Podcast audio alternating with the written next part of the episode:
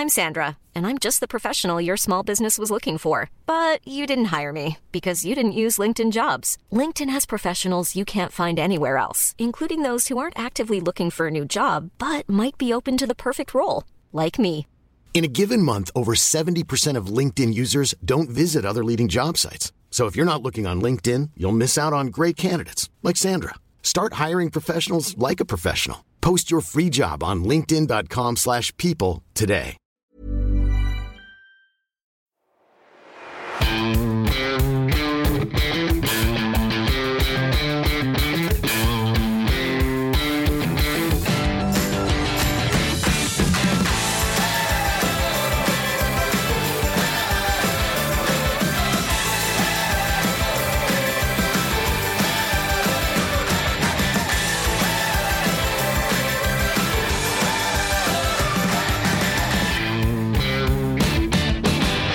Hallo und herzlich willkommen zu einer neuen Folge des Finanzrocker Podcasts. Mein Name ist Daniel Kort und ich bin jetzt seit knapp 24 Stunden wieder in Deutschland. Nach vier Wochen in Asien und muss mich erstmal an die sehr kalten Temperaturen hier gewöhnen, nachdem ich äh, da fast ausschließlich 30 Grad hatte und jetzt haben wir hier gerade in Lübeck 0 Grad und Regen. Das ist natürlich dann äh, schon eine Umstellung, aber ich freue mich, dass ich jetzt eine wirklich tolle Podcast-Folge veröffentlichen kann. Ich habe heute Marco und Stefan von Immocation zu Gast und wir sprechen über das Thema Immobilien in allen Facetten, vor allem über das Vermieten von kleinen Wohnungen zur Aufbesserung des passiven Einkommens beziehungsweise der eigenen Rente. Ich habe vor einigen Monaten eine Anfrage von Marco bekommen, ob wir uns nicht mal austauschen wollten. Ich kannte den YouTube-Kanal Emocation überhaupt nicht und ich war etwas skeptisch. Aber dann habe ich mit Marco gesprochen und äh, das war ein wirklich interessantes Gespräch. Und dann haben wir uns vor dem FinCamp im September in München getroffen, in der Wohnung von äh, Stefan und den habe ich da auch nochmal persönlich kennengelernt und das war ein super Treffen. Ich habe mich mehrere Stunden mit den beiden ausgetauscht und danach hatten wir dann das Interview für den Finanzrocker Podcast und herausgekommen ist ein sehr, sehr interessantes Interview, das eigentlich zu meinen Liebsten im Jahr 2018 gehört. Du wirst relativ schnell merken, warum. Denn die beiden wissen genau, was sie erzählen, haben ihre eigenen Erfahrungen gesammelt und dabei geht es halt nicht nur um Immobilien, sondern eben auch um das Thema Selbstständigkeit, raus aus dem Job und noch eine ganze Menge mehr. Und auch wenn ich jetzt kein großes Faible für Immobilien habe, finde ich trotzdem, dass äh, diese Folge einen guten Rundumblick gibt und jetzt nicht so sehr in die Tiefe reingeht, dass es für Leute, die mit Immobilien nichts zu tun haben, nicht so interessant ist.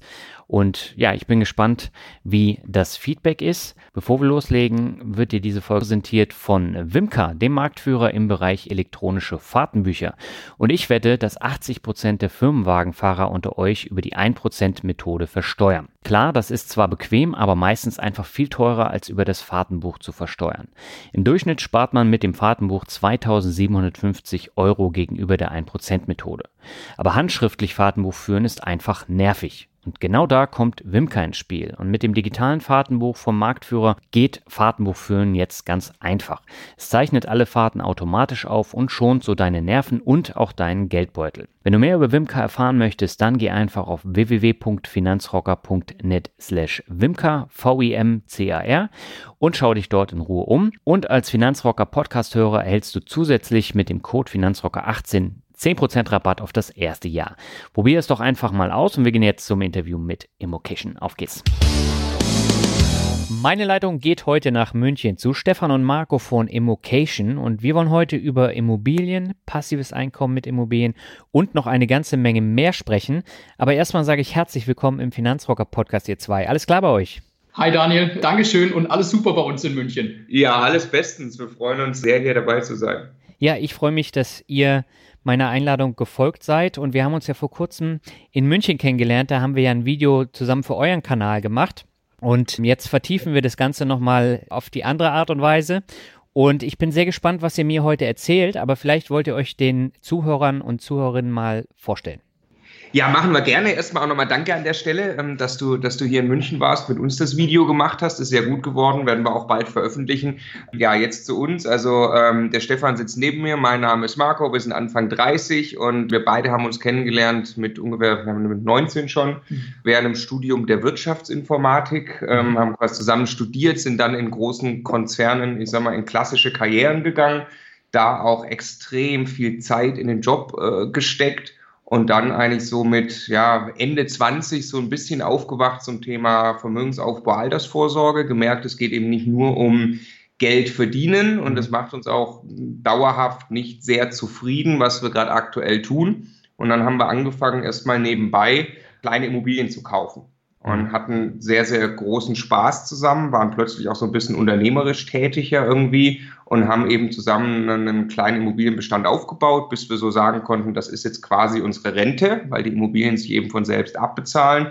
Und das war dann ein großer, großer Wendepunkt, äh, wo wir beide dann gemerkt haben, wir wollen tiefer in dieses Thema rein, haben dann unsere Jobs gekündigt nicht, weil wir so toll von den Immobilien schon leben äh, konnten oder können zu dem Zeitpunkt, sondern weil wir gesagt haben, jetzt wollen wir anderen Menschen genau dabei helfen und wollen wirklich ein Startup gründen, was das eben umsetzt. Und genau das ist jetzt das Ergebnis, heißt Immocation. Und mit Immocation sind wir jetzt ja, vor zwei Jahren gab es den ersten PowerPoint-Pinselstrich ja, ähm, und seit einem Jahr machen wir das jetzt Fulltime. Mhm. Wir haben uns ja in München auch äh, so ein bisschen ausgetauscht und das Interessante ist, ich hatte ja in der letzten Folge Janike Stör im Interview und auch sie ist aus der klassischen Karriere ausgebrochen. Und in eurem Buch schildert ihr das ja auch ganz anschaulich, dass ihr die gleichen Probleme hattet wie Millionen andere hier in Deutschland. Also ihr hattet das KGWG-Leben, ihr hattet einen arbeitsreichen Karrierealltag mit steigenden Kosten und habt nicht einen einzigen Gedanken an die Altersvorsorge verschwendet.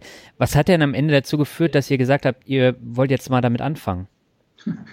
Ja, also erstmal, erstmal haben wir natürlich am Anfang gedacht, wir, wir haben jetzt richtig viel Geld nach dem Studium. Ja? ja. Wenn man das erste Mal ein richtiges Gehalt bekommt und dann haben wir auch irgendwie den, den ersten Firmenwagen damals gehabt und dann Gehaltserhöhung und so. In dem Moment erstmal hat man das Gefühl, finanziell ist jetzt, ist jetzt ganz, ganz toll und Altersvorsorge ist unglaublich weit weg. Mhm. Wir haben dann aber irgendwann gemerkt, dass dass wir eigentlich immer mehr nur zu so einem Durchlauferhitzer für Geld werden gerade. Es kommt mehr oben rein, es geht immer mehr unten raus. Nur nur wirklich was zur Seite gelegt, wirklich was aufgebaut haben wir eigentlich nicht. Wir haben schon uns immer an dem Thema Vermögensaufbau und Anlage versucht. Wir haben mhm. auch Aktien gekauft, Fonds gekauft. Wir haben aber eigentlich nie das Thema wirklich systematisch für uns umge umgesetzt und eigentlich auch nie irgendetwas gefunden, was wirklich, was wirklich dauerhaft funktioniert war, äh, hat und was uns wirklich im, im Alltag irgendwie getaugt hat. Ja. Mhm. Das Thema wurde dann irgendwie Ende der 20er immer präsenter als äh, wir irgendwann mal so eine Bestandsaufnahme auch gemacht haben. Ja, jetzt arbeiten wir seit fast zehn Jahren und so wirklich vom Fleck gekommen sind wir eigentlich mit dem Thema Vermögensaufbau noch nicht. Und wenn man dann mal schaut, was man eigentlich in, in 20, 30 Jahren da stehen haben muss oder liegen haben muss, um dann den Lebensstandard im Alter halten zu können, dann ja, merkt man relativ bald, dass man im Hier und Jetzt eigentlich wirklich was tun muss. Ja, ja also ich glaube, man, man, kann wirklich sagen, wir haben, wir haben gut verdient, wir haben richtig gut verdient zum Schluss. Wir haben die Kohle aber auch fett rausgehauen. Und es reicht eine simple Excel, um mal ein bisschen hochzurechnen, wie viel Geld kriege ich eigentlich zur Seite, wie gut glaube ich, kann ich das verzinsen, hm. um dann eigentlich zu merken, dass das wird so nicht reichen. Man muss da irgendwie A, finanziell viel disziplinierter werden und eben mehr sparen und dann B, auch noch das Geld vermehren. Ja. Hm. Stefan, du hast jetzt eben das Thema Aktien, Fonds schon angesprochen. Im Buch habt ihr auch geschrieben, ihr habt euch mit Levermann äh, beschäftigt, also mit der Strategie von Susanne Levermann. Warum habt ihr da nicht weiter drauf gesetzt? Ähm, also wir haben das oder ich hatte das mal ein Jahr sehr, sehr intensiv gemacht und am Ende war das, also das war auch noch so ein, so ein bisschen vor der Zeit, wo wir wirklich glaube ich, wo der Knoten geplatzt war in Richtung, in Richtung finanzielle Intelligenz. Ja, mhm. auch zu dem Zeitpunkt haben wir noch sehr viel Geld ausgegeben.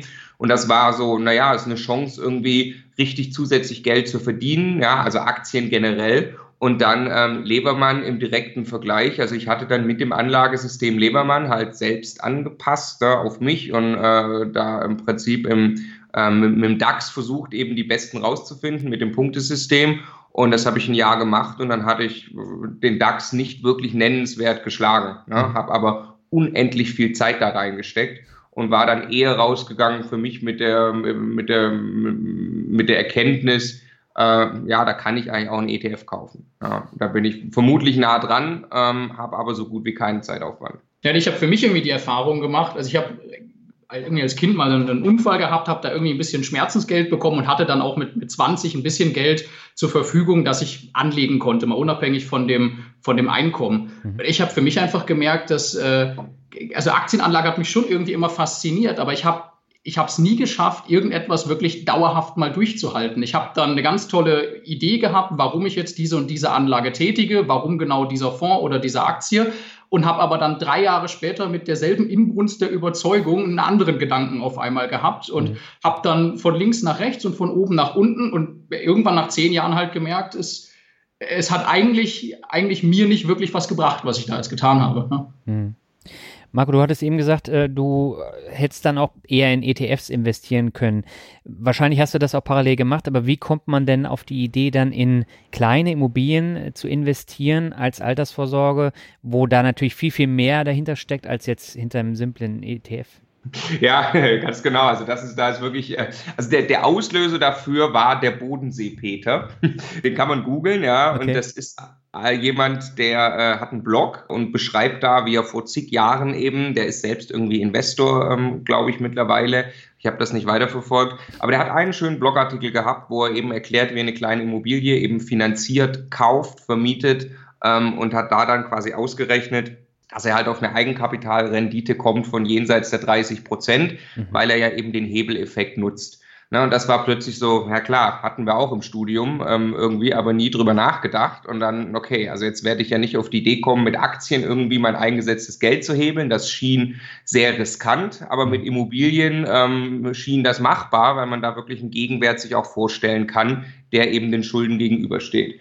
So, und dann ähm, ein bisschen gerechnet, bisschen das Modell durchgespielt. Und das war dann aber auch wirklich der Punkt, wo äh, ich und, und Stefan dann auch bereit war, wirklich Zeit zu investieren. Mhm. Also eben nicht, ne, ETF wäre ja wirklich so die Nummer gewesen, eigentlich das eben sehr, sehr passiv zu machen, keine Zeit zu investieren, sondern wir sind dann wirklich hingegangen und haben dann auch, und das war ein schmerzhafter Prozess, wirklich Stunden im Job reduziert. Also wir haben Vollgas Karriere gemacht bis zu dem Zeitpunkt, als dann klar war, wir wollen eben Immobilien direkt und selbst kaufen dann haben wir wirklich angefangen, weniger Zeit in unseren Arbeitgeber zu stecken und mehr quasi in dieses Vorhaben und haben dann so nebenbei eben Immobilien ähm, äh, gesucht und gekauft. Hm. Wie finanziert man das Ganze? Weil ihr verdient ja dann weniger und ihr müsst dann natürlich auch Kredite aufnehmen und äh, das äh, wird dann natürlich auch ein bisschen schwieriger, oder nicht? Ja, also im Moment, also zu dem Zeitpunkt haben wir erstmal die Jobs noch weiter gehabt, also unser Gehalt gehabt. Und was, was einfach das Faszinierende war, als der Marco dann irgendwann, ich glaube, du hast mehrmals mich angesprochen, wir müssen über Immobilien reden, dann irgendwann saßen wir uns an einem Samstag gegenüber und Marco hat mir das im Prinzip auf einem Zettel erklärt. Was mich da so fasziniert hat, war eben genau diese Vorstellung, Banken leihen dir sehr, sehr gerne Geld für Immobilien, weil denen ein echter greifbarer und stabiler Gegenwert gegenübersteht. Das ist erstmal das Erste. Also du kommst relativ leicht an dieses Geld und ähm, kannst auch im Prinzip den ganzen Kaufpreis dir leihen, wenn du zu einem marktüblichen Preis einkaufst. Mhm. Und wenn du das richtig machst, dann reichen die Mieteinnahmen hinterher aus, um davon nicht nur die laufenden Kosten dieser Immobilie zu decken. Also du musst äh, eine Hausverwaltung bezahlen, du musst dir über Rücklagen Gedanken machen, um, um Risiken abfedern zu können und solche Dinge, mhm. sondern es reicht dann eben auch aus, um die komplette Rate an die Bank und idealerweise auch noch die Steuern, die fällig werden, zu bezahlen. Und diese Idee, man, man kann einmal Zeit reinstecken, um das zu lernen und dann um eine Immobilie zu finden, aber dann ist da eigentlich ein, ein, ein Projekt, das für mich arbeitet, die nächsten 20, 30 Jahre. Und mein, mein Mieter zahlt eigentlich mit seiner Miete meine Altersvorsorge ab. Mhm. Das ist einfach total faszinierend gewesen. Ja. Mhm. Lass mich nur noch ergänzen, kurz in Zahlen, weil du gerade noch fragtest, wie haben wir das finanziert. Ne? Wir haben in, in den zwei Jahren dann, ah, das war quasi auch noch vor der Kündigung, haben wir sechs Immobilien gekauft. Die günstigste hat 30.000 Euro gekostet, die teuerste 130.000 Euro also wirklich kleine Immobilien. Mhm. Und wir haben bei keiner Immobilie mehr als 10.000 Euro eigenes Geld eingesetzt. Mhm. Ja, ganz wichtig natürlich, das hat Konsequenzen, der, ne, denn man verschuldet sich, Hebeleffekt, Puffer behalten, Zinsänderungsrisiko, können wir vielleicht kleiner drüber sprechen. Mhm. Ähm, also ist, ne, die Aussage ist nicht, äh, man kann ohne Geld einfach in Immobilien investieren. Es ja. braucht Geld, ja. aber es braucht teilweise sehr viel weniger, als man vielleicht denkt. Hattet ihr denn die ganzen Rücklagen jetzt schon angesammelt? Lagen die auf dem Konto oder wie seid ihr daran gegangen? Meinst du das Eigenkapital? Ja, das Eigenkapital. Hm. Ja. Sowohl als auch. Ne? Also wir hatten Eigenkapital aufgebaut. Marco hat irgendwann mal einen Spruch von seiner Bankerin bekommen, dass das, dass das äh, aber jetzt nicht allzu viel sei, was er da zur Seite gelegt hat im Verhältnis zu dem, was er eigentlich als Einkommen gehabt hat. Also da haben wir schon auch mal ein Feedback bekommen. Ja. Und wir haben dann aber auch in diesem ganzen Gedankenprozess uns viel mehr mit unserer finanziellen Zukunft auseinanderzusetzen, auch unsere Ausgaben einmal wirklich hinterfragt und äh, ganz massiv verändert, wofür wir in welchem Maße warum Geld ausgeben. Und das dann eben über eine gewisse Zeit zu tun, mhm. hat auch dazu beigetragen, jetzt aus unserer heutigen Perspektive, dieses Geld dann deutlich sinnvoller in Immobilien anzulegen, als es zu verkonsumieren. Mhm. Und äh, jetzt habt ihr relativ nah hintereinander die äh, Immobilien dann gekauft wahrscheinlich. Wie mhm. kam es denn dann zur Gründung von Immocation? Wolltet ihr euer Wissen, was ihr jetzt gesammelt habt, mit den Immobilienkäufen weitergeben oder warum habt ihr das gemacht?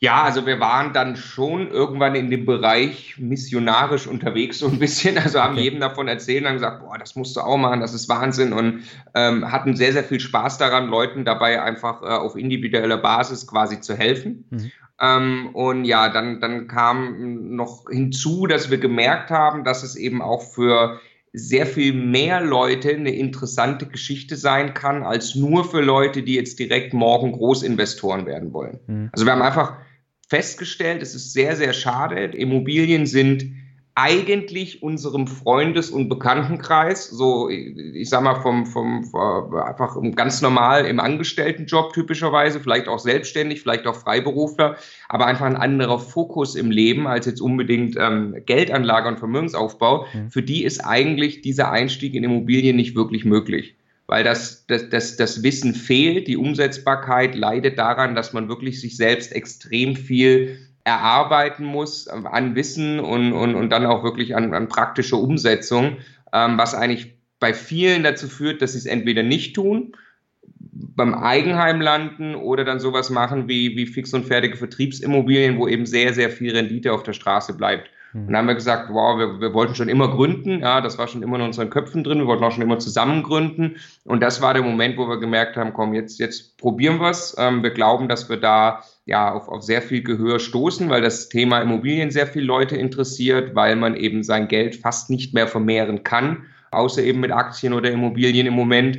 Und ja, genau so war es dann auch. Wir haben dann ein paar Testballons gestartet, haben quasi angefangen, das Buch zu schreiben, haben äh, das Kalkulationstool entwickelt, was wir haben, beides so ein bisschen quasi, quasi angetestet und gemerkt, die Resonanz ist super mhm. und dann relativ schnell auch entschieden, ähm, okay, wir, wir machen das jetzt Fulltime und, und kündigen dafür unsere Jobs.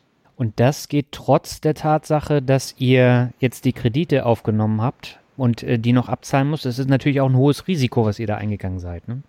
Gut, wir haben, wir haben tatsächlich es geschafft, diese sechs Immobilien so zu kaufen, dass die Mieteinnahmen ausreichen, um alle laufenden Kosten zu bezahlen. Es bleibt sogar schon etwas über. Das ist uns also in der Summe bei all diesen sechs Immobilien gelungen, so dass die sich tatsächlich von selbst tragen. Und äh, ja, natürlich ist das, ist das nicht ideal, wenn von einem Tag auf den anderen irgendwie beide Jobs wegfallen. Auf der anderen Seite versuchen wir jetzt eben äh, mit Immocation ein Unternehmen aufzubauen, was dann irgendwann es uns auch wieder ermöglicht, neue Immobilien zu kaufen.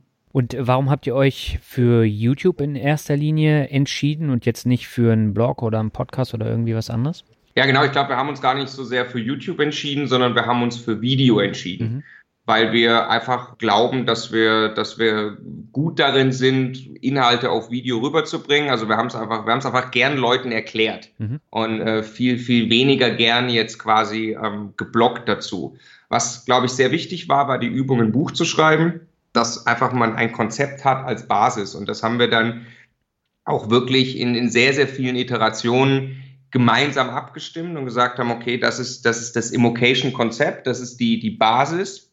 Und dann war es aber für uns sehr, sehr viel naheliegender, auch sehr viel besser und schneller umzusetzen und, und für die Leute sehr viel zugänglicher, wenn wir dann sagen, jetzt setzen wir uns vor die Kamera und erklären, was wir dort meinen. Ja, mittlerweile hat sich das ja auch schon ein bisschen bisschen geändert und weiterentwickelt. Wir haben viele andere Dinge noch vor und es ist überhaupt nicht nur dieses Immocation-Konzept, was quasi eine Rolle spielt bei uns, also genau das mit kleinen Wohnungen umsetzen. Es gibt eben sehr, sehr viel mehr Möglichkeiten auch noch. Das ist nur eines davon, aber der Grund eben damals wirklich zu sagen, unser Konzept können wir ähm, am allerbesten mit Videos rüberbringen. Dann würde ich sagen, bevor wir auf eure weiteren Projekte zu sprechen kommen, lasst uns mal über das Thema Immobilien und Immobilien kaufen sprechen. Ähm, welche Vorteile hat denn eine Immobilie im Vergleich jetzt zu Aktien oder ETFs? Ich möchte mal mit einem anfangen, den ich eigentlich mittlerweile einen der stärksten finde, der aber nicht so mhm. ganz offensichtlich ist. Ich habe vorhin erzählt, Daniel, dass ich, dass ich dieses Problem irgendwann nach zehn Jahren festgestellt habe bei mir. Ich habe eigentlich die Anlagestrategie, von der ich überzeugt war, nie dauerhaft durchgehalten. Mhm. Ich habe alle zwei, drei Jahre mir wieder was anderes überlegt und war immer so ein bisschen getrieben von, irgendwie wahrscheinlich klassisch, ne, von Gier und Angst auf der einen Seite und auf der anderen. Mhm. Und habe dann verkauft äh, in Situationen, in denen ich nicht hätte verkaufen sollen, habe gekauft in Situationen, in denen ich nicht hätte kaufen sollen und habe am Ende auch noch jede Menge Transaktionskosten irgendwie verursacht und, und nicht wirklich in den Phasen dann profitiert, wo ich hätte profitieren können mhm. an der Börse. Bei Immobilien verpflichte ich mich ja gegenüber der Bank sehr, sehr langfristig. Also ich suche jetzt, ich fange an, mich mit dem Thema zu beschäftigen, verstehe, was ich da tue, schließe irgendwann einen Kaufvertrag ab, dann gehört mir diese Immobilie erstmal äh, und dann gehe ich einen Kreditvertrag ein. Und diese Rate an die Bank, die muss ich jetzt die nächsten 20 oder 30 Jahre bezahlen. Und da kann ich auch nicht von einem Monat auf den anderen entscheiden, dass ich das nicht tue. Das ist ein sehr, sehr, sehr, sehr starkes Commitment, was, äh, was ich durchhalte. Und auf der anderen Seite kann ich eine Immobilie auch nicht mal eben am, äh, am, am Morgen, nachdem ich irgendwie in der Kaffeeküche was gehört habe, verkaufen mit zwei Mausklicks, weil ich mhm. jetzt irgendwie meine Überzeugung geändert habe, sondern auch das ist ein, ein langer Prozess. Äh, da muss ich mir sehr viele Gedanken drüber machen. Es kostet im Zweifelsfall auch auch Geld. In jedem Fall ist diese Hürde, eine Immobilie, die ich einmal gekauft habe, wieder zu verkaufen, ist sehr, sehr viel höher als bei nahezu allen anderen Geldanlagen. Mhm. Und das sorgt dafür, dass ich dann diesen Vermögensaufbau, der ja dann auch großteils idealerweise durch die Miete und nicht von meinem eigenen Konto stattfindet, sehr, sehr langfristig durchhalte, mhm. ohne dass ich eigentlich noch viel Arbeit damit habe. Und ich glaube, dass das der Grund ist, warum sehr, sehr viele große Vermögen ihren Anfang in Immobilien als Anlageklasse haben, in so einer Direktinvestition, weil einmal angestoßen, das dann eben wirklich 20, 30 Jahre bis zum Ruhestand durchgehalten wird. Und ich finde, das ist nicht so offensichtlich, aber für mich mittlerweile ein unglaublich starker Grund, warum ich so begeistert davon bin. Hm. Ja, ich, ich ergänze vielleicht noch ähm, im Vergleich zu Aktien, ähm, einfach wenn man, wenn man das Thema Hebeleffekt mal für sich dann, dann verstanden hat, dann wird eben klar, äh, Immobilien können in Rendite-Gesichtspunkten absolut mithalten, je nachdem, wie man es macht, quasi das auch bei weitem übertreffen. Vor allem aber auch kann man es eben selbst beeinflussen. Ja, das heißt, ich kaufe jetzt eine Immobilie, die habe ich einmal ausgesucht, die kann ich aber entwickeln. Und das haben wir eben bei all unseren Immobilien für uns eben auch mittlerweile schon getan. Mhm. Wir kennen äh, genug Investoren, die wirklich ähm, äh, brutale Renditen dadurch erreichen, dass sie über die Jahre ihre Immobilien weiterentwickelt haben ja, oder auch einfach kleine private Anleger, die einfach sagen, gut, ich mache da jetzt einen neuen Boden rein, ähm, vielleicht eine Küche, dafür kriege ich eine höhere Miete, was sogar die Mieter freut, ja, also wenn man das ähm, äh, mit dem Mieter auch bespricht und sagt, hast du vielleicht daran Interesse? Ist das gerade ein Problem, was wir für dich lösen können? Möchtest du eine neue Küche oder äh, möchtest du, dass hier eine neue Heizung reinkommt? Solche Sachen, ähm, die dann unterm Strich dazu führen, dass die Immobilie aufgewertet wird, die Miete höher wird und so ich quasi meine, meine Investition selbst beeinflussen und weiterentwickeln kann. Ja, wie so ein kleines Unternehmen sozusagen. Und das ist natürlich bei Aktien nicht der Fall. Wenn ich die Daimler-Aktie kaufe, kann ich danach nicht ähm, beeinflussen, was, was Daimler strategisch als nächstes tut. Mhm. Ja, und das, ähm, das gefällt uns sehr gut. Und ich glaube, was man ähm, auch unbedingt erwähnen muss, ist, ist eben das, das ja, berühmte Wort passive Einkommen. Das ist nicht immer alles so passiv, können wir gleich noch im Detail darüber sprechen. Das ist auch eine Menge Arbeit, das ist keine Frage. Ähm, aber was eben schön ist, ist dieser Gedanke, man hat jetzt Immobilien, die fühlen sich erstmal sehr inflationsgeschützt auch an, weil auch die Mieten typischerweise ja mit der Inflation steigen. Wenn die dann auch mal abbezahlt sind und ich bin im Alter, dann habe ich eben ein ja, grenzenloses Einkommen für immer, das mit der Inflation steigt. Hm. Und das geht natürlich mit Aktien auch auf eine gewisse Art und Weise, gerade wenn ich Dividendentitel und so kaufe. Ähm, aber das ist bei Immobilien eben ähm, ein, ein quasi klarer und direkter und sehr einfach umsetzbarer Weg, ähm, wenn ich die einmal auf den Weg gebracht habe. Mhm. Welche Nachteile seht ihr? Ja, also eben schon, wenn man das so macht, wie wir das empfehlen, dann ist das sicherlich mit Engagement verbunden. Ja, das heißt, es ist, also das, was der Stefan gerade beschrieben hat, als ein, als ein Vorteil, das ist natürlich auch ein Nachteil. Also ich habe, ich binde wirklich Geld, ich muss wirklich sehr langfristig denken. Es gibt sowas wie ein Zinsänderungsrisiko. Ähm, also das ist jetzt nicht einfach eben mit ein paar Klicks ein Depot zusammengestellt, wieder verkauft, wenn ich an Geld kommen will. Also ich muss schon, schon wissen, was ich tue und ich muss mit Engagement reingehen, sonst werde ich keine gute Immobilie finden. Wenn ich dann trotzdem kaufe, kaufe ich eine Immobilie mit einer sehr viel schlechteren Rendite. Äh, und das kann dann auf, auf lange Zeit schon einfach sehr, sehr viel enger werden, ja, ähm, weil dann beispielsweise eben es auch sehr viel schwerer ist, mit dem Zinsänderungsrisiko ja. und ähnlichen Dingen umzugehen. Hm. Ich habe am äh, Wochenende in der Euro am Sonntag ein bisschen äh, gelesen. Und da war ein Interview drin mit Christian Ulbricht. Das ist der CEO von Jones, Lang und Lassalle. Ich weiß nicht, habt ihr davon mal gehört? Nee. nee. Das ist ein führendes Dienstleistungs-, Beratungs- und Investment-Management-Unternehmen im Immobilienbereich. Ist riesengroß. Die haben 86.000 Beschäftigte in 80 Ländern. Und dieses Interview war richtig, richtig gut, weil da eben auch über den Tellerrand geblickt wird. Aber von dem Christian Ulbricht gab es eine Aussage, die ist bei mir hängen geblieben und die wollte ich unbedingt jetzt in diese Podcast-Folge mit einbringen. Und zwar hat er gesagt, ich bin mir sicher, das deutsche Miet- und Baurecht wird dazu führen, dass kleine Vermieter ihre Wohnung loswerden und das Feld großen Unternehmen überlassen. Ich würde mich hüten, eine Wohnimmobilie zu kaufen, um sie zu vermieten. Ich traue es mir nicht zu, mit angemessenem Aufwand alle Regeln und Vorschriften zu beachten. Genau das gleiche hat Gerd Kommer auch schon des Öfteren mhm. gesagt. Wie steht ihr dazu? Also genau, wir haben ja auch äh, mit Gerd Kommer dazu auch ein Interview gemacht, mhm. wo einfach die These ist sozusagen, ich kann am Ende hat ein, ein sehr, sehr großer Vermieter, beispielsweise ist die Vonovia ja der größte Vermieter in Deutschland, ja. hat sozusagen Vorteile, vor allem auch Kostenvorteile, ähm, weil er einfach einen Skaleneffekt hat über die schiere Größe und ich kann diesen Vorteil nicht einholen. Mhm. Ja, und dann ist ja die Aussage, und dadurch bin ich quasi im, im Wettbewerb gegen eine Vonovia, verliere ich immer. So, und jetzt ist aber meiner Meinung nach das kein Spiel, in dem es darum geht, zu gewinnen und den ersten Platz zu machen. Ja, also es ist nicht so, dass ich unbedingt in, in jedem Markt quasi die Vonovia schlagen muss und weil die Vonovia vielleicht noch ähm, 50 Cent niedrigere Miete pro Quadratmeter äh, theoretisch nehmen könnte, mhm. drängt sie sozusagen mich als kleinen Vermieter dann aus diesem lokalen Markt raus.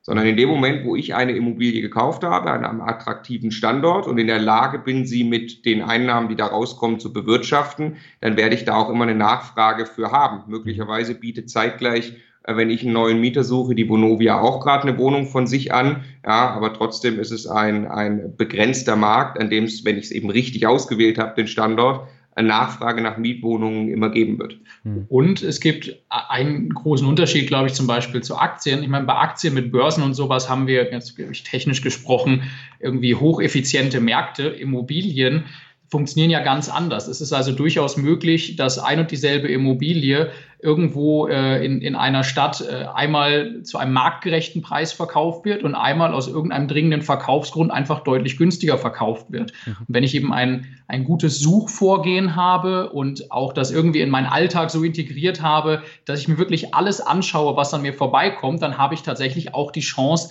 echte Schnäppchen zu kaufen. Also irgendwo einfach eine, eine günstige Immobilie zu kaufen, wo ich etwas sehe, was vielleicht nicht jeder anderes sieht, wo ich bereit bin, vielleicht auch irgendein Problem zu lösen, das es in dieser Immobilie gibt.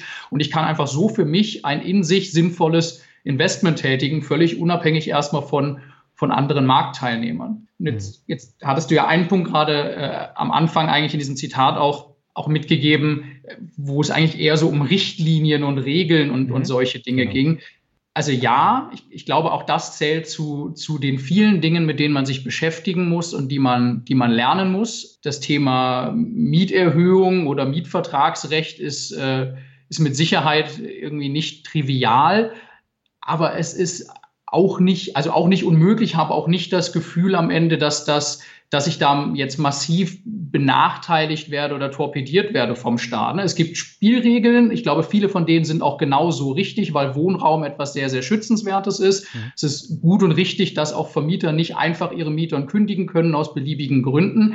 Aber am Ende gibt's äh, zigfach geprüfte Mustermietverträge, zum Beispiel von, von Haus und Grund, die man eben als, als Vorlage für die Vermietung nehmen kann. Äh, es gibt sehr, sehr klare Vorgehensweisen, in welchen Fällen man eine Mieterhöhung durchführen kann und wann sie dann rechtens ist. Es gibt auch klare Vorgehensweisen, wenn ein Mieter nicht bezahlt, hm. was dann zu tun ist. Ähm, also ich fühle mich da unterm Strich noch immer wohl mit.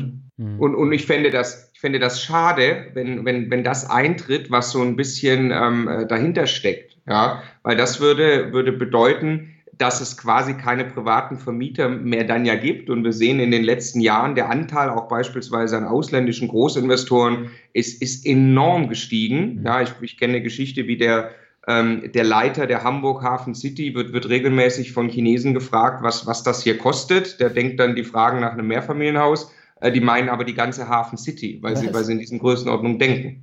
So, und das, das, ist, das ist schade, ja. Also das ist eine Entwicklung und genau dafür, da, da sehen wir uns auch, dass wir, dass wir helfen wollen, dem privaten Vermieter ähm, da eine Erfolgschance zu haben. Und ja, die allermeisten privaten Vermieter in Deutschland haben keine ausreichend gute Rendite mit ihrer Investition. Mhm. Das sind aber typischerweise private Vermieter, die sich 0,0 mit der Thematik beschäftigt haben, die die angesprochenen Regeln überhaupt nicht kennen, die möglicherweise teilweise Jahrzehnte keine Mieterhöhungen durchgeführt haben, die teilweise nicht mal mitgekriegt haben, dass der Mieter nicht bezahlt hat, weil sie es einfach entweder nicht selbst verwaltet haben oder an keine Verwaltung gegeben haben, was übrigens zwischen 20 und 30 Euro im Monat kostet. Also es ist einfach noch ähm, eine Frage von ein bisschen Geld, dass ich das sozusagen dann auch ein Profi machen lasse. Ja, mhm. und da sollten wir auf jeden Fall alle nicht ähm, nicht zurückstecken und sagen, okay, das Feld bleibt den Großinvestoren überlassen, nee, es ist gerade ähm, äh, eine tolle Chance, da auch mitspielen zu können. Und, und, es klingt nach, es klingt ja auch so ein bisschen diese, diese Aufwandsdimension durch. Ne? Mhm. Also ich habe dann einfach sehr, sehr viel Ärger und muss mich ständig mit irgendwas rumschlagen.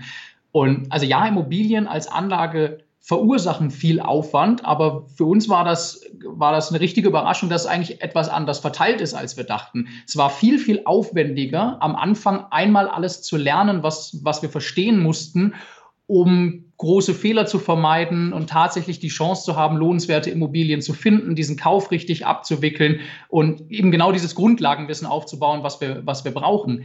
Der eigentliche Betrieb der Immobilien, also Vermieter sein, ist deutlich weniger Arbeit, als wir das vorher dachten. Es ist also überhaupt nicht so, dass wir jeden Sonntag einen Anruf wegen eines tropfenden Wasserhahns haben und äh, jede Woche Dienstag äh, irgendwie wegen der Kehrwoche in einer Wohnung in Stuttgart Ärger haben, ne? sondern es ist tatsächlich eher am Anfang, sich einmal einzugraben in das Thema. Hm.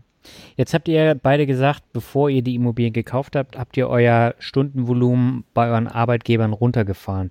Das impliziert natürlich, dass es jetzt nicht ganz so einfach ist, wie, wie es jetzt rüberkommt, sondern man muss sich ja schon damit auseinandersetzen und zwar ein bisschen mehr als jetzt mit einem ETF, sage ich mal. Was sind denn so Punkte, worauf ich jetzt vor dem Kauf einer Immobilie besonders achten muss? Ja, also man, man, man muss sich damit auseinandersetzen. Erstmal, das, das, ganz, das muss man ganz klar bejahen. Und das ist mhm. deutlich, deutlich mehr Aufwand als ein ETF kaufen. Ja. Ähm, und es findet auch eben nicht alles äh, hinterm, hinterm Rechner statt oder im stillen Kämmerlein. Man muss also wirklich, wirklich auch rausgehen, in Kontakt mit Menschen kommen und da versuchen, eine Immobilie ähm, äh, zu finden, die da funktioniert.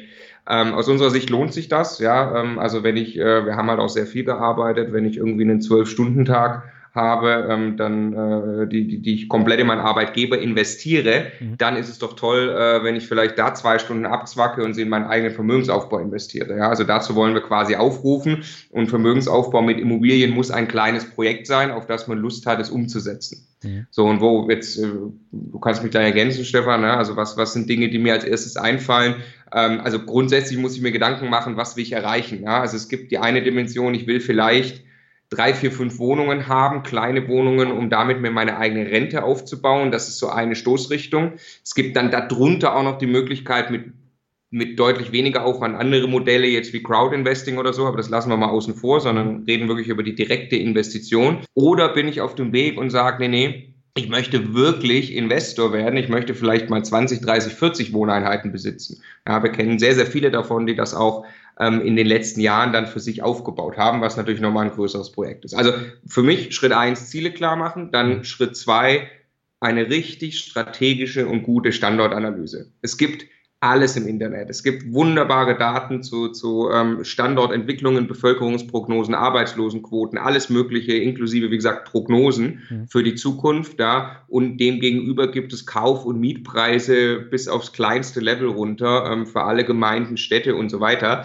Ähm, da sich ein strategisches Vorgehen, einmal, also einmal wirklich ein Vorgehen ausführen, wo am Ende dann rauskommt, das sind meine ein, zwei Standorte die dann wirklich kennen. Also man muss einfach den lokalen Immobilienmarkt kennen, man muss den auch über ein paar Wochen beobachten, ja, reichen ein paar Minuten am Tag, aber intensiv beobachten, den Standort kennenlernen und dann nicht ständig wechseln, sondern dann wirklich an diesem Standort suchen. So, jetzt kannst du vielleicht mal weitermachen mit der Suche dann. Ja, ja, genau. Ähm, also und ganz wichtig ist dann, weil die, die Suche führt am Anfang zu Frust. Mhm. Was überhaupt nicht funktioniert, ist dann ein, zwei Mal in ImmoScout reinzuschauen oder auch äh, ein, zwei Wochen in ImmoScout reinzuschauen, irgendwie am Nachmittag mal zehn Minuten und morgens fünf Minuten und zu glauben, dann, dann hat man am besten auch noch vom Schreibtisch die passende Immobilie gefunden und die reserviert man dann und dann ist gut.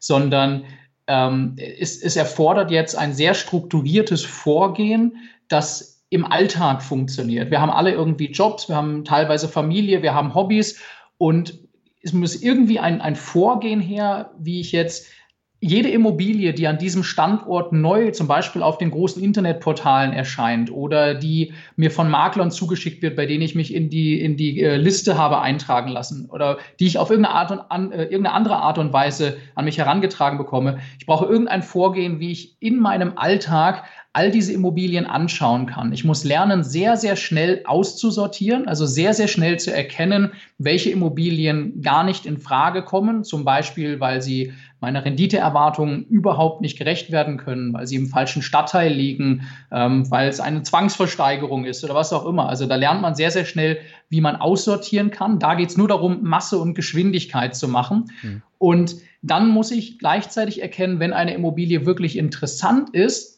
und dann in dem Moment sehr, sehr schnell und verbindlich sein. Also ich muss im Zweifelsfall eine, eine Geschichte, die wir immer wieder erzählen, ist von einem, von einem befreundeten Investor, wenn bei dem abends um 11 Uhr das Telefon klingelt, weil von Immobilien Scout noch eine noch eine neue Anzeige reingekommen ist, dann macht er halt die Augen noch einmal auf und guckt noch mal einmal aufs Handy und wenn die interessant ist, dann ruft er halt fünf Minuten später aus dem Schlafzimmer den Makler an und im Zweifelsfall versucht er auch am selben Tag irgendwie noch, noch eine äh, Reservierung mit dem Makler zu vereinbaren.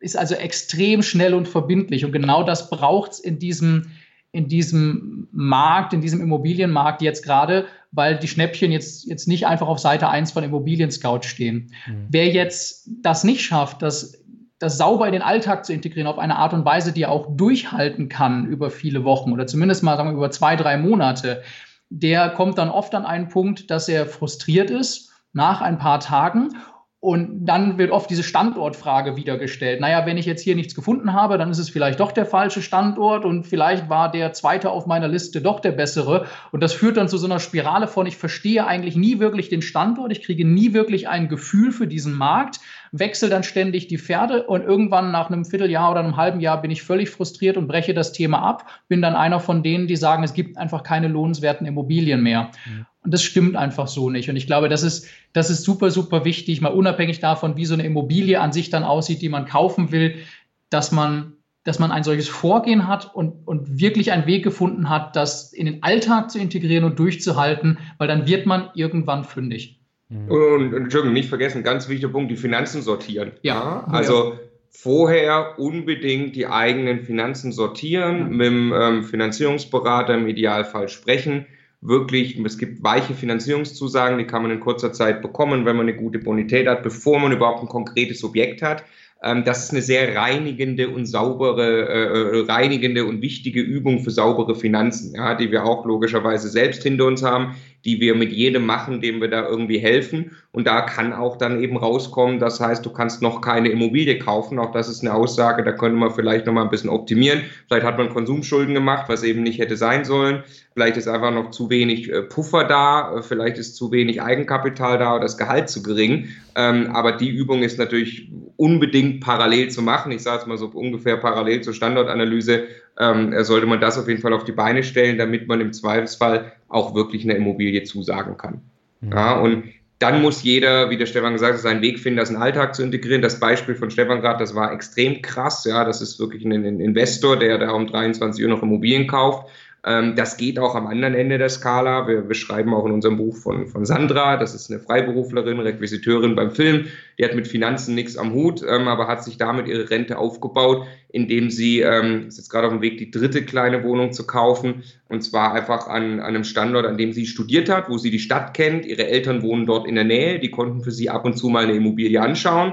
Und die hat dann einfach über einen längeren Zeitraum ist sie dran geblieben. Also die hat es auch geschafft, das in ihren Alltag auf ihre Art und Weise zu integrieren. Hatte irgendwann ein paar Makler vor Ort, die wussten, dass sie da was kaufen will ähm, und konnte sich so dann wirklich jetzt auch ihre Rente aufbauen, kann weiter ihren Filmjob sozusagen machen, äh, was sie sonst vielleicht nicht hätte machen können. Ähm, und das am Ende, weil sie es geschafft hat, ein bisschen durchzuhalten. Mhm. Bleiben wir mal am besten bei der Standortfrage. Ich glaube, das ist jetzt ein, ein, sehr interessantes Thema. Ihr habt eure Standorte ja auch im Buch beschrieben und ich glaube auf der Seite auch. Nach welchen Maßstäben und Kriterien habt ihr die Standorte ausgesucht? Ich glaube, drei Standorte habt ihr, ne?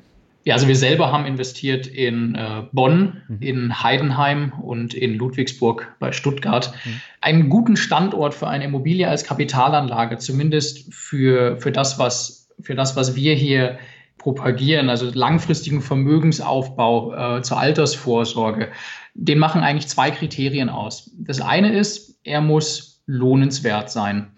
Das heißt, es muss irgendwie möglich sein, an diesem Standort Immobilien zu kaufen, bei denen das Verhältnis aus Mieteinnahmen zu den Kaufpreisen, die aktuell gezahlt werden, so günstig ist, dass äh, die Mieteinnahmen eben ausreichen können, die laufenden Kosten und dann auch eine Finanzierung in Höhe dieses Kaufpreises zu bezahlen. Mhm. Dieses Verhältnis nennt man äh, Brutto-Mietrendite, ist ein schreckliches Fachwort. Wir nennen das immer die Bierdeckelrechnung. Und diese Bierdeckelrechnung muss eben funktionieren. Damit eine Immobilie sich wirklich von selbst abzahlt, muss da am Ende rauskommen so ungefähr sechs Prozent. Also das heißt, dass die Kaltmiete pro Jahr, zum Beispiel 6.000 Euro, das wären 500 Euro im Monat, bei einem Kaufpreis von 100.000 Euro gezahlt wird. Ja, und dann kommt da eben 6.000 durch 100.000, kommt da diese 6 Prozent raus. So bei diesen 6 Prozent zahlt sich so eine Immobilie wahrscheinlich je nach Kostensituation komplett von selbst ab. Mhm. Wenn eine Immobilie etwas darunter liegt, so irgendwie zwischen 5 und 6 Prozent, dann kann das noch immer eine ganz, ganz tolle Geldanlage sein, bei der noch immer die Mieteinnahmen zum Großteil den Vermögensaufbau finanzieren. Das heißt, ich suche jetzt erstmal Standorte, an denen solche Renditen möglich sind und da kann ich mir jetzt anschauen, was sind durchschnittliche Kaufpreise. Es gibt immer also auch so eine Sektion auf den großen Immobilienportalen, ähm, wo ich mir diese Marktdaten anschauen kann und kann schauen, was wird an durchschnittlichen Kaufpreisen gezahlt und was sind durchschnittliche Mieten. Und wir sagen jetzt immer, dass man so ab ab vier Prozent durchschnittlicher Rendite an einem Standort genauer hinschauen kann, mhm. weil man dann mit Sicherheit irgendwo auch Wohnungen findet. Man will ja nicht den Durchschnitt kaufen, die äh, fünf Prozent oder mehr Rendite eben bringen können. Mhm. Jetzt ist das aber nur die halbe Geschichte, weil wenn ich jetzt auf Immobilien Scout gehe, und äh, einfach nach Immobilien suche deutschlandweit, die diese Rendite bringen, dann lande ich relativ schnell in irgendwelchen äh, kleinen Dörfern in Ostdeutschland oder irgendwo in Norddeutschland oder in irgendwelchen Städten im Ruhrgebiet, wahrscheinlich Gelsenkirchen, kann ich sofort eine Wohnung mit 8% Mietrendite kaufen. Das heißt, das alleine ist nicht die Antwort, weil das zweite Kriterium ist, ich möchte ja diese Immobilie nicht nur heute vermieten, sondern ich möchte in 20, in 30 Jahren noch immer zuverlässig Mieter finden, die mir dann noch immer eine marktgerechte Miete bezahlen. Das heißt, ich muss mir über Zukunftssicherheit Gedanken machen. Darum, ob in 20 oder 30 Jahren noch immer Nachfrage nach Immobilien und nach dieser Art von Wohnraum dort existiert. Mhm. Das sind dann Fragen wie, Bevölkerungsentwicklung? Wandern da der Reihe nach Leute ab aus so einer Stadt? Steigen die Arbeitslosenzahlen? Gibt es da vor Ort eine Universität, die, die neue junge Leute anzieht? Oder ziehen die ganzen jungen Menschen eigentlich weg, weil es dort keine Arbeit mehr gibt? Ähm, und mit all diesen Fragen muss ich mich auseinandersetzen. Da kann ich Daten zum Beispiel von wegweiserkommune.de benutzen. Da kann ich äh, alle möglichen dieser, dieser Statistiken mir anschauen. Es gibt auch ganz, ganz tolle fertige Rankings zum Thema Zukunftssicherheit, zum Beispiel den Prognos Zukunftsatlas, der alle drei Jahre veröffentlicht wird. Da haben quasi Profis genau diese Arbeit schon gemacht. Na, und jetzt suche ich also einen Standort, der nicht nur solche Renditen ermöglicht, sondern auch zukunftssicher ist. Mhm. Zukunftssicher alleine reicht auch nicht. Ne? Dann würden wir alle in München, Düsseldorf, Stuttgart und sowas kaufen. Das funktioniert, das funktioniert halt auch nicht, weil ich da das Lohnenswert nicht erfüllt habe. Am Ende suche ich dann nach einem Standort, der das beides zusammen kann. Und das sind eben oft kleinere Städte, mit einer stabiler Bevölkerung, die wirtschaftlich gut dastehen, die aber noch nicht diese, diese Großstadtpreise haben. Und da konnte man dann zum Beispiel auf Städte wie Bonn und Ludwigsburg, in denen wir dann am Ende auch gekauft haben. Mhm. Heidenheim ist ja auch in der Nähe von Stuttgart, ne? Ja, liegt so dazwischen, zwischen München und Stuttgart quasi, ne? okay. an der Brenz. Ja. Ja, aber das heißt, wenn man darüber hinaus nochmal einen Blick auf die Städte wirft, also Bonn ist ja zum Beispiel auch eine Stadt, wo es große Arbeitgeber gibt, wie die Telekom zum Beispiel und noch mhm. andere, spielt das auch eine Rolle? Ja, teilweise sogar eher im negativen Sinne. Man muss ein bisschen aufpassen. Also Wolfsburg ist halt das klassische Beispiel. Ne? Mhm. Es, ne, also wenn der Abgasskandal noch ein bisschen anders ausgegangen wäre, dann hätte man möglicherweise ein echtes Problem gehabt als Immobilienbesitzer in Wolfsburg. Ne? Also ja. so die Abhängigkeit von einem Arbeitgeber ist, äh, ist sicherlich keine gute Idee. Ne? Mhm. Aber spielt, ähm, äh, spielt eine Rolle, sollte man sich immer angucken. Und es ist, am Ende ist Zukunftssicherheit eine sehr individuelle Sache. Also so diese, diese Gegenpole, ja, wichtig, keine Fußballaussage, aber Gelsenkirchen gegen München, ja, das sind die zwei Extreme, wo man sich da selbst dann wohlfühlt. Es gibt Leute, die wirklich erfolgreich in Gelsenkirchen quasi Cashflow-Immobilien umsetzen, sagen, ich ziehe da jetzt extrem viel Cashflow raus, tilge halt sehr schnell, wenn da irgendwann mal Leerstand ist habe ich so viel Geld verdient, das ist fein für mich, mit entsprechendem Mieterklientel auch teilweise. Mhm. Ähm, sowas muss man natürlich mögen, ja, während andere dann sagen, nee, nee, ich weiß schon, dass ich in München jetzt ordentlich drauflege, aber ich glaube halt einfach strukturstarke Gegend und, und die Top-Stadt und so weiter, äh, da wird, ich, ich möchte das einfach, ja, und da muss jeder auch seinen, seinen Weg finden und, und, und deshalb unbedingt ähm, äh, das, das, das eigene Vorgehen. Wir haben zum Beispiel gesagt, äh, muss mehr als 50.000 Einwohner haben für uns, mhm. aber das heißt nur lange nicht, dass das jeder für sich auch so definieren muss. Hm. Dann äh, kommen wir mal zum Thema Finanzierung. Ihr habt eine Facebook-Werbung geschaltet, wo ganz groß draufsteht, mit 7000 Euro eine Wohnung kaufen, Fragezeichen. Damit spielt ihr auf den sogenannten Hebeleffekt an. Marco, du hast ihn jetzt auch schon ein paar Mal erwähnt. Magst du mal vielleicht kurz erzählen, was dahinter steckt und wie der funktioniert? Genau, also unsere erste Wohnung hat 58.000 Euro gekostet und wir haben 7.000 Euro eigenes Geld dafür eingesetzt. Das heißt, wir haben die Kaufnebenkosten quasi aus der eigenen Tasche bezahlt, also Grunderwerbsteuer, Makler und so weiter, und haben 58.000 Euro voll von der Bank finanziert, also 100 Prozent. Mhm. So, das macht die Bank grundsätzlich mit, wenn die Bonität stimmt. Die Bank hätte immer, die Bank hätte am liebsten 60 Prozent Finanzierungen, bis 80 Prozent ist es gar kein Problem. Wenn man dann 100 Prozent wirklich des Kaufpreises finanzieren will, so wie in dem Fall, dann muss man es eben mit einer guten Bonität, sage ich mal, verargumentieren im Prinzip, aber dann geht das. So, und was bedeutet das? Das bedeutet, ich habe eben ähm, 7000 Euro eigenes Geld eigentlich nur eingesetzt, habe aber eine Kapitalanlage gekauft, die 58.000 Euro wert ist und die entsprechend auch mit einer Mietrendite, ich weiß nicht mehr genau, von über sieben Prozent, äh, die die Wohnung beim Kauf hatte, dann ähm, äh, Mieteinnahmen generiert. Das waren ähm, 4.800 äh, Euro Mieteinnahmen im Jahr. Ja? Das heißt, wir haben quasi aus ganz grob mal, da gehen dann noch Kosten weg und so weiter, aber man hat quasi 4.800 Euro Einnahmen generiert im ersten Jahr mhm. und dafür 7.000 Euro eingesetzt. So, wenn ich da noch, noch Zinsen und Kosten dann, wie gesagt, abziehe und vielleicht bleibt irgendwie die Hälfte übrig, aber ich habe quasi eine, eine Eigenkapitalrendite im ersten Jahr, wir haben das mal ausgerechnet, glaube ich, von 32 Prozent bei dieser Wohnung. Mhm. Also die Rendite auf mein eingesetztes Geld ja, was eben bei Aktien ja ist ja die Gesamtkapitalrendite eben gleich der Eigenkapitalrendite äh, und damit dann, wenn ich jetzt mal sage, irgendwie Aktien haben vielleicht 8% oder so, ja, ist die im ersten Jahr sehr, sehr viel höher. Das ist der berühmte Hebeleffekt, ja, wie ich quasi mit dadurch, dass ich, dass ich Schulden mache, mein eingesetztes Geld heble und höhere Renditen auf das eingesetzte Geld erwirtschafte. Mhm. Also muss man fairerweise sagen, dass das über die Jahre abnimmt, weil, also jetzt bei Aktien schlägt ja dann der Zinseszinseffekt zu. Das heißt, schon in Jahr zwei freue ich mich quasi, dass ich ein bisschen mehr Geld angelegt habe ähm, und, und darauf auch wieder Zinsen bekomme. Mhm. Das passiert bei der Immobilie nicht, weil ich ja quasi mehr Geld binde. Also ich, über, ich bezahle dann in Form der Tilgung ähm, auch die Immobilie zurück oder, oder den, den Kredit zurück und äh, die Immobilie gehört irgendwann mir. Und das Geld ist aber in der Immobilie gebunden. Das bekomme ich zumindest jetzt nicht standardmäßig einfach wieder raus. Da muss ich mich ähm, ein paar Spezialkonstrukten bedienen. Das geht auch, das über die Zeit wieder rauszuholen. Aber grundsätzlich erstmal ist das Geld in der Immobilie gebunden und ich kann quasi nicht vom Zinseszinseffekt profitieren. Mhm. Dafür hilft er mir aber eigentlich noch an einer anderen Stelle bei der Immobilie der Hebeleffekt, weil ich habe ja jetzt, nehmen wir mal das Beispiel mit den 7000 Euro, nur die 7000 Euro eingesetzt Wenn diese Immobilie aber eine Wertsteigerung erfährt, die langfristig zumindest mal in etwa äh, auf Inflationsniveau liegt, dann bekomme ich ja diese Wertsteigerung nicht auf meine 7000 Euro, mhm. sondern eben auf ein Objekt, das 58.000 Euro wert ist. Ja. Also auch da hilft mir, dass ich eben nicht dieses Geld komplett aus eigener Tasche äh, investieren musste. Und äh, ja, dazu darf ich es dann am Ende auch noch, auch noch steuerfrei behalten, wenn ich es eben länger als zehn Jahre gehalten habe. Mhm. Aber fliegt einem dieser Hebel nicht um die Ohren, wenn jetzt die Zinsen in den nächsten Jahren ordentlich erhöht werden? Tja, das kommt, kommt drauf an, wie man es gemacht hat, sozusagen. Mhm. Ähm, also du sprichst an das Zinsänderungsrisiko. Es gibt drei große Risikobereiche im Thema Immobilien, die ich im Griff haben muss. Ich muss immer gucken, dass meine Einnahmen sauber kommen, also die Miete. Ich muss gucken, dass meine Ausgaben ähm, im, im Rahmen bleiben, wie ich sie plane. Und ich muss unbedingt, und das vergessen viele Leute, deswegen ist deine Frage enorm wichtig, das Zinsänderungsrisiko beobachten. Und wenn ich jetzt mal davon ausgehe, dass ich zwei Prozent bei einer Immobilie tilge, dann habe ich nach äh, zehn Jahren, wie viel habe ich dann Restschulden?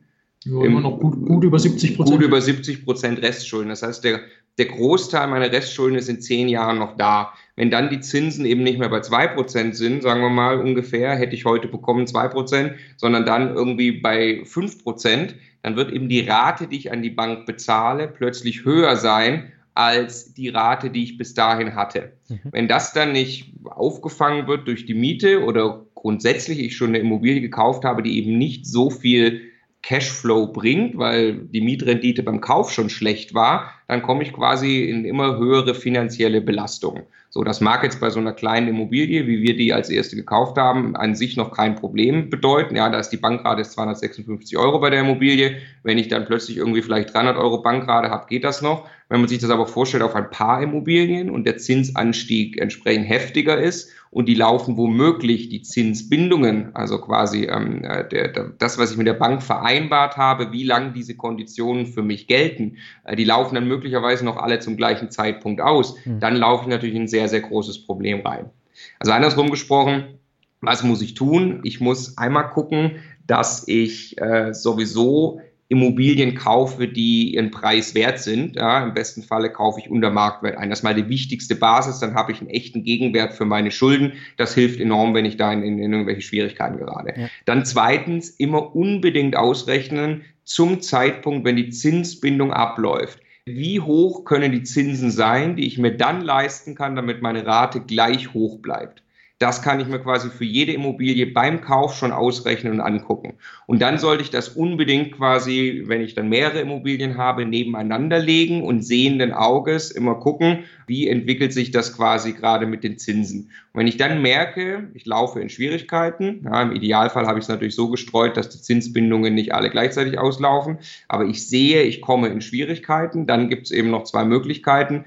Dann kann ich mit sogenannten Forward-Darlehen arbeiten und mir heutige Konditionen für die Zukunft sichern. Kostet natürlich ein bisschen Geld, mhm. aber damit kann man sich dann quasi absichern. Oder eben, und auch deswegen ist es wichtig, nie sein ganzes Geld ähm, reinzustecken, wenn man sowas macht, mit Sondertilgungen zu arbeiten. Also einfach die Möglichkeit zu nutzen, den Kredit zwischendrin mal sonder zu tilgen und so schneller von den Schulden runterzukommen. Was bedeutet, ich kann mir quasi eine höhere Anschlussrate dann leisten. Mhm. Ja, es ist, glaube ich, auch wichtig, wenn man darüber nachdenkt, mehrere Immobilien zu kaufen, dass man verschiedene Zinsbindungen vereinbaren kann. Also ich kann im Prinzip erstmal gilt, im Moment haben wir historisch niedrige Zinsen. Und jetzt kann man sich immer noch freuen, dass dann die 10-Jahres-Zinsbindung irgendwie 0, irgendwas Prozent günstiger ist als die 15-Jahres-Finanzierung.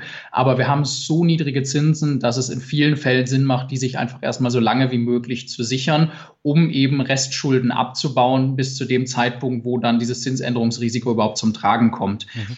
Wenn ich jetzt also zum Beispiel 15 Jahre äh, festgeschrieben habe, dann, äh, dann habe ich ja schon deutlich mehr getilgt bis dahin, bis mich das trifft, als wenn ich nur, als wenn ich nur zehn Jahre gemacht habe.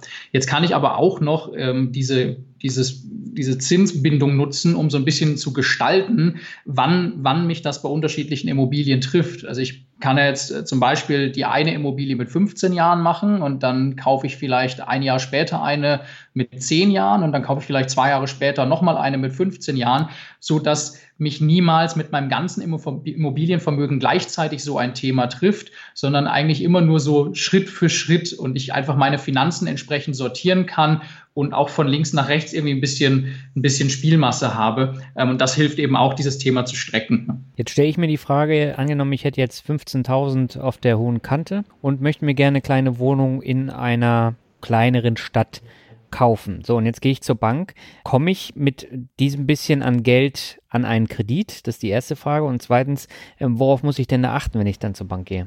Also wahrscheinlich, wenn du ein, äh, ein geregeltes Einkommen hast und so um die 2000 Euro netto verdienst, wenn du Familie hast, vielleicht auch ein bisschen mehr, dann äh, kriegst du für so eine kleine Wohnung einen Kredit. Mhm. Einfach weil deine persönliche Bonität dafür ausreicht und die Bank zuversichtlich ist, dass du das aus deinen laufenden Einnahmen im Zweifelsfall einfach bezahlst. Mhm. Was wir empfehlen, ist in der eigenen Bestandsaufnahme quasi der Finanzen, bevor, bevor du dich an dieses Projekt machst, ist zu schauen, welche Größenordnung hat äh, eine Immobilie, also welcher Kaufpreis in etwa wird das sein in dieser Stadt. Mhm. Ähm, dann zu überlegen, was sind die Kaufnebenkosten, also Grunderwerbsteuer, Makler, Notar, Grundbuchamt und diese Dinge.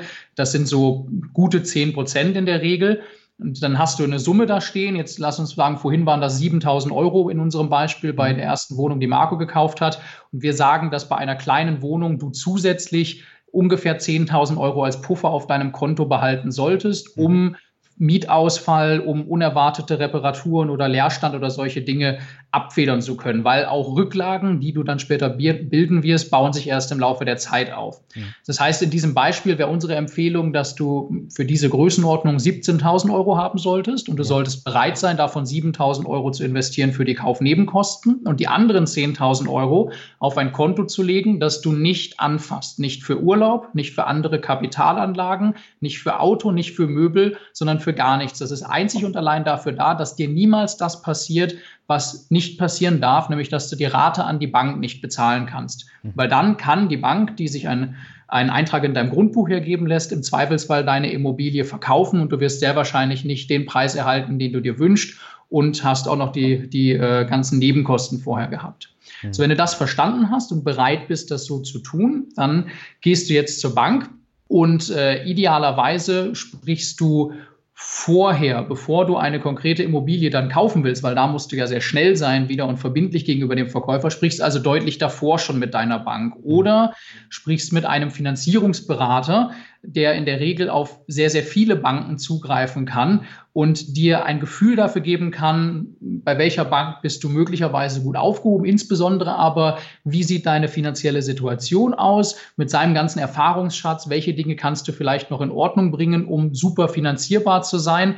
Und wie sieht dein Finanzierungsrahmen aus, was dann eben auch in genauso einer weichen Finanzierungszusage äh, mündet, die der Marco vorhin mal erwähnt hat. Du hast dann also ein Schreiben von diesem Finanzierungsberater und da steht drin, vorbehaltlich der Prüfung des konkreten Objektes, ist der Daniel gut für eine Immobilieninvestition in Größe von 100.000 Euro. Mhm. Und das gibt dir jetzt erstmal die Sicherheit, du hast deine Finanzen in Ordnung. B, du hast einen Großteil deiner Bonität schon mal super vorbereitet. Du hast also deine ganzen Unterlagen und sowas sortiert und das schon mal mit einem Berater durchgesprochen. Du weißt also, der Teil ist sauber und du hast ein Gefühl für diesen Finanzierungsrahmen. Du weißt also, das kannst du tatsächlich kaufen und kannst das jetzt auch ausstrahlen nach außen. Ja. Das ist eigentlich erstmal ein super wichtiger Schritt, bevor du dann wirklich zur Bank gehst und über die konkreten Konditionen sprichst. Mhm. Wenn du dann später die Immobilie finanzieren willst, dann ja, wäre unsere Empfehlung, wenn du zu einem marktgerechten Preis kaufst, dass du zwischen 80 und 100 Prozent des Kaufpreises finanzieren möchtest,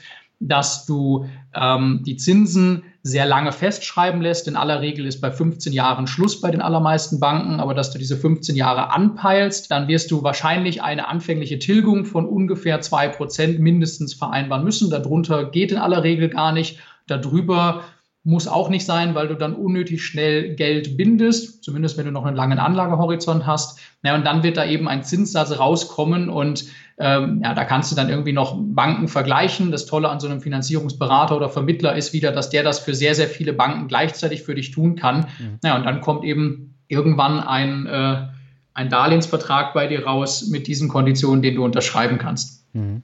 Ich habe mich jetzt ja im Vorfeld auch mal mit eurem Kalkulationstool auseinandergesetzt und ich habe mich mit dem Thema Immobilienkauf ja noch nie so groß beschäftigt, aber dieses äh, Cockpit, das fand ich sehr, sehr interessant, weil man da dann alle Kosten und äh, anfängliche Investitionen und man hat dann für das Bankgespräch Vorlagen. Würdet ihr sagen, das ist praktisch so die Basis, dass man das dann ausfüllt, sich die Gedanken macht und dann zum Beispiel auch für das Bankgespräch da die Sachen äh, vorbereitet, um dann wirklich auch professioneller aufzutreten?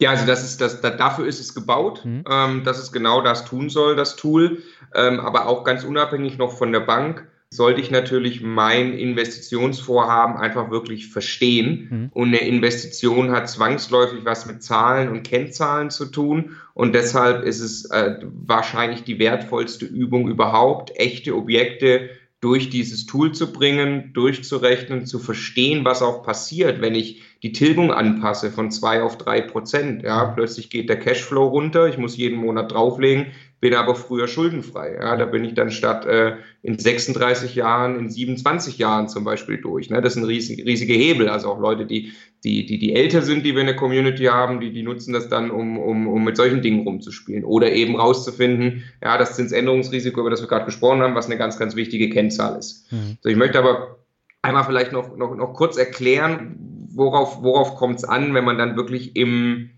in der Umsetzung ist und Immobilien vor sich hat. Weil da gibt es eben zwei, zwei Ebenen ähm, aus unserer Sicht, die man da unbedingt voneinander trennen muss. Das eine ist die Bierdeckel-Ebene, der Stefan hat es vorhin angesprochen. Mhm. Ähm, Bruttomietrendite, Maklerformel, der Faktor, wir nennen es wie gesagt die Bierdeckelrechnung, wo ich einfach nur sage, wie ist das Verhältnis der jährlichen Kaltmiete zum Kaufpreis. Also jeder, der eine Immobilie vor sich hat, kann einfach mal die potenziell jährliche Kaltmiete nehmen, ähm, also den, den Kaufpreis nehmen und durch die potenziell jährliche Kaltmiete teilen. So, wenn das Ergebnis beispielsweise 20 ist, dann ist das ein Faktor 20. Das ist einfach nur der Kehrwert. Das entspricht einer Bruttomietrendite von eben 5%. Mhm. Ja, je niedriger der Faktor ist, desto besser, desto mehr Miete mache ich im Verhältnis zum Kaufpreis. So, da haben wir übrigens auch eine, eine kostenlose App für, da kann ich das einfach mit Schiebereglern ganz schnell machen. Mhm. Und das aus unserer Sicht, die Rechnung, die muss ich richtig richtig, richtig oft und ständig und schnell durchführen. Ja, also logischerweise, wenn wir durch irgendwelche Städte laufen, gucken wir bei jedem Maklerbüro ins Schaufenster und machen quasi im Kopf zehnmal äh, äh die Bierdeckelbewertung. Ja. Mhm. Ähm, wenn wir äh, Portale durchschauen, wenn wir Leuten helfen, Portale durchzuschauen, ähm, sagen wir ihnen als allererstes, das ist das, was du, was du sofort erkennen musst, ob diese Mietrendite eben in einem Bereich ist, fünf bis sechs Prozent oder ja, wenn du, wenn du mehr Erwartungen hast, wenn du richtig, richtig Cashflow machen willst, sieben, acht Prozent. Äh, vielleicht bist du auch mit vier Prozent happy, das würden wir jetzt nicht empfehlen. Aber ähm, diese Rechnung musst du sehr, sehr schnell durchführen können. Das ist eine erste Einschätzung. Mhm. So, und dann wird es sehr, sehr viel aufwendiger und komplizierter. Dann ist die, die zweite Rechnung. Also wenn du jetzt sagst, ich gucke mir die Wohnung genau an, ich mache jetzt auch Besichtigungen, ich lasse mir alle Dokumente schicken. Dann eben ähm, äh, kommt das Kalkulationstool ins Spiel, wo es wirklich extrem kompliziert wird. Dann möchte, also sagen wir, ist die vermutlich beste Kennzahl, die ich mir anschauen kann, der Cashflow nach Steuern. Das heißt, ich möchte wirklich wissen, bleibt jeden Monat etwas übrig oder lege ich was drauf? Ja, ist klar, wenn ich jeden Monat drauflege, schnüre ich mich über die Zeit finanziell ein. Ja. Wenn ich da noch mehrere von kaufe, äh, vielleicht auch. Oder ich kann möglicherweise schon Geld rausziehen und kann dann auch eben in, in diesem Tool ja auch verstehen, wann ist die Immobilie abbezahlt. So, im Cashflow nach Steuern, ganz kurz versucht zu erklären, was mache ich da? Ich schaue mir an, wie viel Mieteinnahmen kommen eben jeden Monat rein und dann ziehe ich quasi alles davon ab, ähm, was erstmal wegwandert. Reine Kosten sind logischerweise Zinsen, die ich an die Bank bezahlen muss. Dann äh, die, den sogenannten nicht umlagefähigen Teil des Hausgeldes. Ja, also ganz wichtig, man sieht immer wieder Hausgeld in den Anzeigen. Der Großteil des Hausgeldes wird vom Mieter bezahlt. Das ist einfach ein durchlaufender Posten aus Sicht des Anlegers quasi. Mhm. Ähm, aber eben ein kleiner Teil, wie beispielsweise die Kosten für die Hausverwaltung selbst, die muss man eben ähm, selbst tragen. So, und dann habe ich Zinsen und Kosten abgezogen. Dann kann ich jetzt auch noch die Tilgung abziehen. Aber wichtig, die Tilgung sind ja keine Kosten. Die Tilgung sind mein Vermögensaufbau, aber die fließen quasi trotzdem von meinem Konto an die Bank. Na, dann habe ich erstmal ähm, äh, äh, noch eine Position, die ich unbedingt berücksichtigen muss. Das sind quasi planerische Rücklagen. Mhm. Also ich muss einfach mal überlegen, die Miete fällt aus. Wir sagen da drei Prozent kalkulatorischen Mietausfall. ähm, ist, ist ein guter Mittelwert. Ich muss Rücklagen bilden für Instandhaltung, 10 Euro pro Quadratmeter pro Jahr beispielsweise. Ähm, so, und dann bleibt ein Betrag übrig, hoffentlich, oder ich muss jetzt schon was drauflegen. Und das ist dann der Cashflow vor Steuern. So, und das würde jetzt wahrscheinlich hier zu weit führen, noch komplett zu erklären, wie man jetzt von vor auf Nachsteuer kommt. Aber ich darf einmal Stefans Lieblingssatz ähm, äh, sagen, Mieteinnahmen müssen versteuert werden. Ja, das ist deshalb äh, sein Lieblingssatz und auch eine ganz wichtige Botschaft von uns. Ähm, also Immobilien sind kein Steuersparmodell. Es gibt ganz tolle Möglichkeiten, mit Immobiliensteuern zu sparen. Die muss man auch alle kennen. Es gibt viele Kniffe und Tricks. Ähm, mit denen man sich da beschäftigen muss. Aber mal ganz grundsätzlich erst, wenn bei einer Immobilie wirklich etwas übrig bleibt, also ein positiver Cashflow, dann sieht das auch das Finanzamt so und sagt unterm Strich, diese Mieteinnahmen müssen versteuert werden. Ich kann eben ein paar Dinge gegenrechnen, da ist es dann ein bisschen komplizierter. Das Tool macht das natürlich automatisch, ähm, aber das, das muss ich quasi dann einmal machen, bevor ich wirklich kaufe, weil dann habe ich die genaue Kostenstruktur, mhm. habe meinen persönlichen Steuersatz und alles berücksichtigt und weiß dann wirklich, was im Monat an Belastung eben auf mich zukommt oder möglicherweise, möglicherweise schon an positiven Cashflow. Mhm. Du hast eben äh, Wohngeld bzw. Bewirtschaftungskosten erwähnt. Ich habe hier die Erfahrung gemacht, gucke ja auch ab und zu mal hier, was äh, die Wohnungspreise so kosten. Und ich habe hier Wohnungen gesehen, die haben ein Wohngeld von teilweise über 500 Euro gehabt für eine Dreizimmerwohnung. Das ist natürlich sehr viel Geld. Das heißt, ich muss entsprechend mehr Miete dann auch verlangen. Aber jetzt in so einer Stadt wie Lübeck wäre das natürlich äh, viel zu hoch. Äh, achtet ihr auf die Bewirtschaftungskosten als Posten extrem oder wie, wie handhabt ihr das? Ja, es hat ja, es hat ja zwei unterschiedliche Dimensionen auch noch. Also wir, wir achten auf jeden Fall drauf. Das ist auch ganz, ganz wichtig und gehört in diese Rechnung rein. Ähm, Aber erst im zweiten Schritt. Im zweiten, ja. genau, im zweiten Schritt. Ne? Nicht beim ersten Filtern mit der Bierdeckelrechnung, aber ja. dann, wenn, wenn wir genauer hinschauen. Ähm, jetzt besteht ja dieses Wohngeld oder dann aus, aus Vermietersicht das Hausgeld ähm, aus, zwei, aus zwei Teilen erstmal. Der eine ist umlagefähig und der andere ist nicht umlagefähig.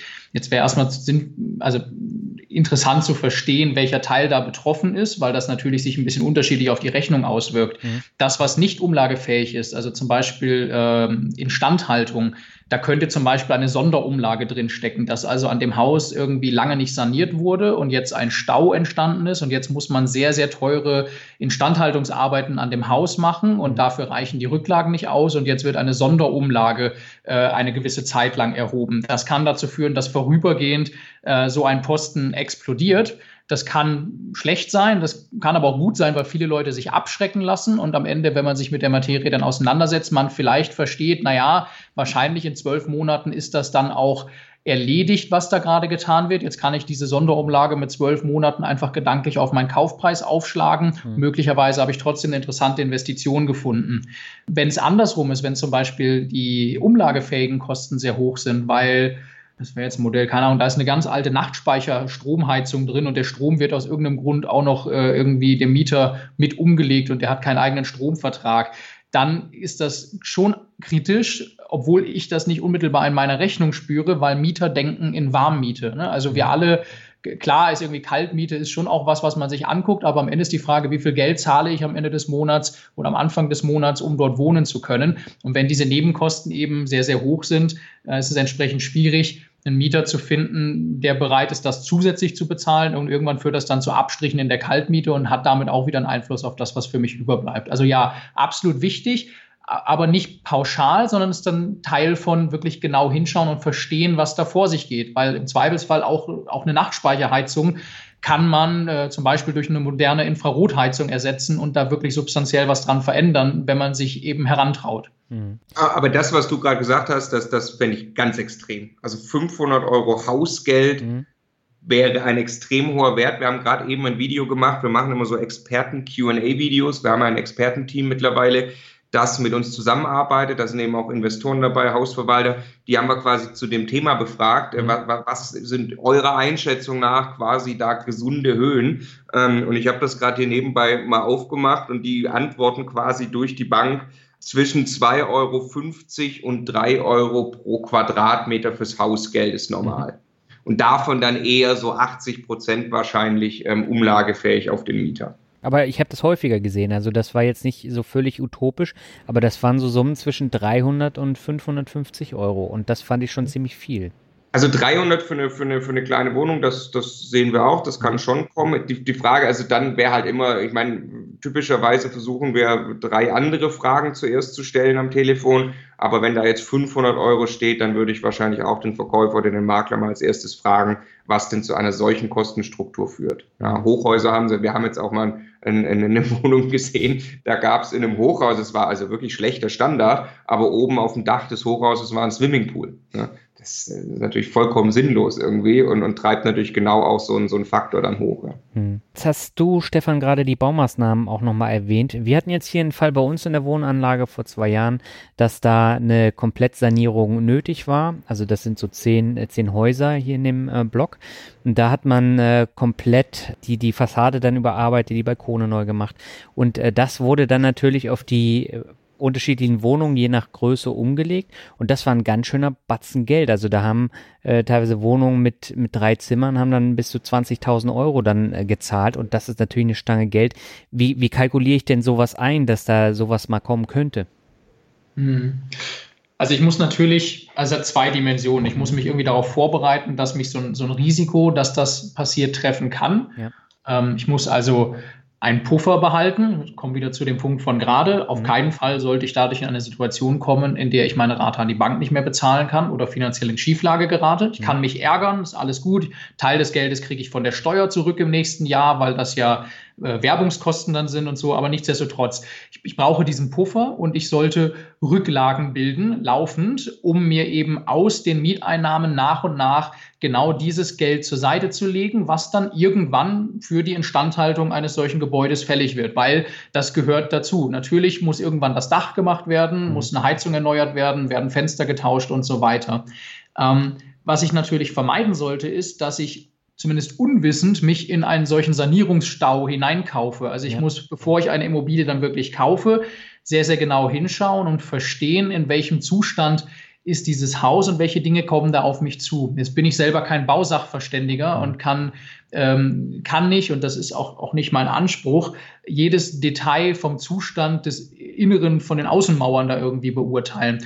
Aber ich kann lernen, auf die wichtigen Dinge zu achten, die, die Sachen, die wirklich teuer werden, zu hinterfragen und äh, ich kann Fragen stellen, ich kann mich mit der Hausverwaltung unterhalten. Ich kann, wenn ich mir irgendwo unsicher bin, auch tatsächlich irgendwo mal einen Gutachter mit hinnehmen, ja, der dann für einige wenige hundert Euro mir einfach einmal aufschreibt, was ihm dort aufgefallen ist.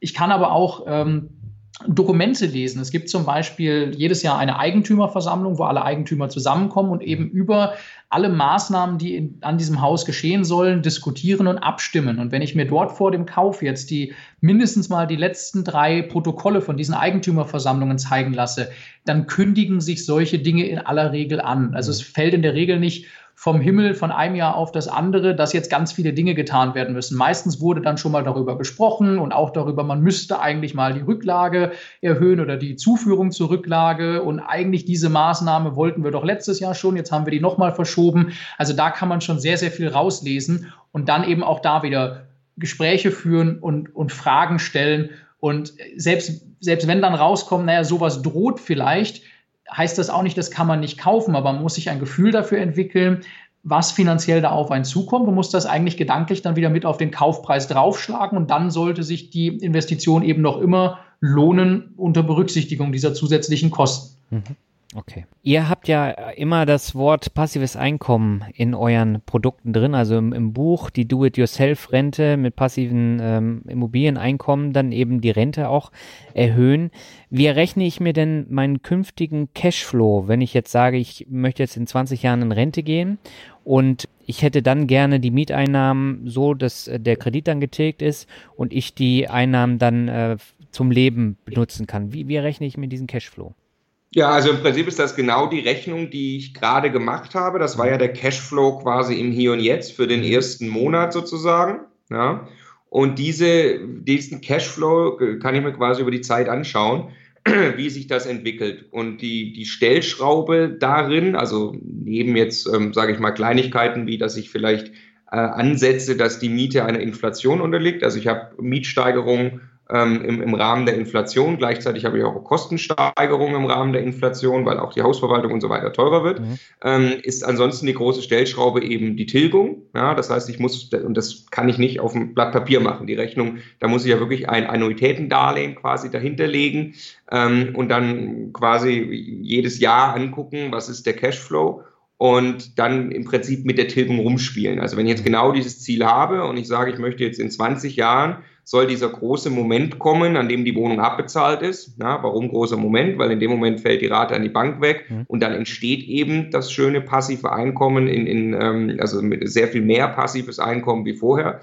Ähm, und dann kann ich quasi äh, gucken, wie viel Tilgung, wie viel anfängliche Tilgung oder auch Sondertilgungen zwischendrin. Also wie schnell muss ich den Kredit zurückbezahlen, wie viel davon kann aus der Miete kommen, also aus den laufenden Einnahmen ja. und wie viel muss ich jetzt möglicherweise über die Zeit noch hinzuschießen. Ja. Ja, also machen wir mal extrem, ich habe nur noch zehn Jahre Zeit ähm, und möchte mir wirklich die Rente aufbessern. Da haben wir auch einige Leute bei uns in der Community, die einfach wirklich Geld auch gespart haben, die einfach gearbeitet haben, Geld auf die Seite gebracht haben und sagen, so, jetzt weiß ich, gehe bald in Rente und die möchten sozusagen ihr Geld in passives Einkommen umwandeln. Die machen dann genau diese Rechnung, kommen dann logischerweise dabei raus, dass sie sehr viel mehr jedes Jahr tilgen müssen, weil sie ja in zehn Jahren runterkommen müssen. Das haben sie dann eben, dafür nehmen sie das Geld, was sie auf der Seite haben, stecken das so in die Wohnung, profitieren sozusagen zumindest noch ein wenig vom Hebeleffekt über die zehn Jahre und haben aber dann eben das Geld umgewandelt in dauerhaftes passives Einkommen. Ihr habt in eurem Tool ja auch eine sehr genaue Übersicht mit unterschiedlichen Diagrammen. Das heißt, ich habe einmal die Gesamtinvestitionskosten, die Finanzierungsstruktur, anfänglicher Cashflow nach Steuern und dann habe ich Cashflow im Zeitverlauf. Das heißt, ich sehe über die Jahrzehnte wirklich, wie sich mein Cashflow entwickelt dann äh, den kumulierten Cashflow nach Steuern im Zeitverlauf und Entwicklung der Darlehensrestschuld und natürlich Entwicklung von Wert- und Nettovermögen. Das heißt, wenn ich jetzt mit eurem Tool arbeite, dann kann ich mir das genau kalkulieren, wie es sein könnte. Ja, du kannst im Prinzip, also die Diagramme sind natürlich immer eine schöne Illustration, weil du kannst auch äh, in, das, in das Cockpit, was du angesprochen hast, mhm. gehen und könntest dort zum Beispiel einen Blick in die Zukunft machen. Da gibt es so einen Bereich Kennzahlen in der Zukunft. Du kannst dort zum Beispiel einfach dein Renteneintrittsalter oder das Alter, für das du jetzt dieses, äh, diese Berechnung durchführen willst, könntest du dort eintragen und sagen, jetzt heute in 30 Jahren zum Beispiel, trägst das Jahr 2048 ein und jetzt siehst du alle Kennzahlen dieser Immobilie zum Zeitpunkt 2048. Und jetzt kannst du mit allen Varianten, also mit allen, mit allen Zahlen im Hier und Jetzt spielen, zum mhm. Beispiel höherer Zinssatz oder mehr Eigenkapital oder eine höhere Tilgung oder eine höhere Mietsteigerung oder was auch immer. Und du kannst eben in diesem Kennzahlenbereich dann von jeder dieser Änderungen sofort sehen, was ändert das heute in 30 Jahren. Mhm. Und siehst dann eben auch, also zwei oder drei Prozent Tilgung macht halt möglicherweise einen Unterschied zwischen Darlehen ist schon komplett getilgt oder es gibt noch eine Rate an die Bank und das macht einen Riesenunterschied dafür, wie viel Geld überbleibt. Mhm. Und es ist unheimlich wertvoll, mit, mit diesen Zahlen rumzuspielen, um genau dafür ein Gefühl zu bekommen und dann auch rückwärts zu gehen von, naja, was, was möchte ich denn eigentlich erreichen? Hat Marco vorhin gesagt, worum geht's mir denn eigentlich? Und dann zu schauen, was muss ich eigentlich hier und jetzt tun und entscheiden und wie muss ich es aufstellen, damit das hinten auch wirklich rauskommt. Hm. Das heißt, äh, wie lange hat die Entwicklung von diesem Tool gedauert? Weil das ist ja schon sehr, sehr umfassend und äh, ich habe auch einige Zeit gebraucht, um mich da zurechtzufinden. Ja, es ist halt, es ist gewachsen. Ja. Wir, ja. Haben da, wir haben da angefangen mit etwas, das viel, viel, viel, viel einfacher war. Und wir haben es dann aber über Monate hinweg mit der Community weiterentwickelt. Also wir haben viele, viele Leute, die dieses Tool äh, heute nutzen. Das sind Tausende. Und wir haben halt immer wieder Feedback bekommen, welche Funktionen wertvoll sind, welche Funktionen zu, zu Missverständnissen führen, was irgendwie noch hilfreich ist. Und auch wir haben gelernt, ähm, was einfach in Bankgesprächen sich bewährt hat, was für den, das schnelle Simulieren irgendwie hilfreich war. Und naja, und dadurch ist es irgendwie Monat für Monat eigentlich weitergewachsen. Und äh, ja, irgendwann, ich glaube, Ende letzten Jahres dann mal final zu dem geworden, was es heute ist. Ne? Es lebt noch immer, wir entwickeln das auch noch, auch noch weiter prinzipiell, aber es war ein längerer Prozess. Was für Produkte habt ihr sonst noch im Angebot, wo ich mich da ein bisschen zurechtfinden kann beim Immobilienkauf? Ja, also ich glaube, das allerwichtigste Produkt ist eins, das gar kein Geld kostet. Das ist unser YouTube-Kanal. Ja. Das ist einfach, ne, also Immocation steht für Immobilien und Education. Mit dem Auftrag sind wir angetreten. Mhm. Natürlich wollen wir auch Werkzeuge, Checklisten und so weiter liefern, die es zur Umsetzung braucht. Aber zuerst mal uns Education, Wissensvermittlung ganz, ganz wichtig. Deshalb ähm, kann man jedem nur empfehlen, da einen YouTube-Kanal ähm, äh, von uns zu besuchen oder auch auf immocation.de gibt es diesen ähm, 10 mal 10 Minuten Videokurs, auch komplett kostenlos, der quasi sehr strukturiert in das Thema reinführt. Mhm. So, und dann ähm, die App ist auch noch kostenlos, ja, die eben äh, äh bei, der, bei der schnellen Bewertung hilft. So, und jetzt gibt es neben dem Kalkulationstool aber, da gibt es quasi ein, ein Toolpaket, das haben wir auch ähm, vor langer Zeit mal geschnürt und, und seitdem quasi weiterentwickelt. Da gibt es dann eben wirklich noch ein, ein abgetrenntes Bankpaket, ähm, damit ich eben da schon mal alle meine Dokumente vorbereiten kann für das erste Bankgespräch, sehr, sehr strukturiert quasi meine persönlichen Finanzen aufbereiten kann. Ähm, da drin ist eine Checkliste für die Besichtigung, also wirklich vor Ort, ja, die kann ich ausdrucken und na, man ist ziemlich, ziemlich unter Stress vor Ort beim Besichtigen, äh, wenn man das das erste Mal macht und die hilft einem wirklich, ähm, ja, führt einen da strukturiert durch. Das ist nicht einfach nur eine simple Liste quasi. Mhm. Und äh, dann gibt es eine Checkliste für einen Kaufvertrag, die ist auch sehr wichtig, spart einfach bares Geld. Es gibt aber ein paar Tricks und Kniffe, die man im Kaufvertrag äh, anwenden sollte, um ein bisschen auch Steuern zu sparen beispielsweise.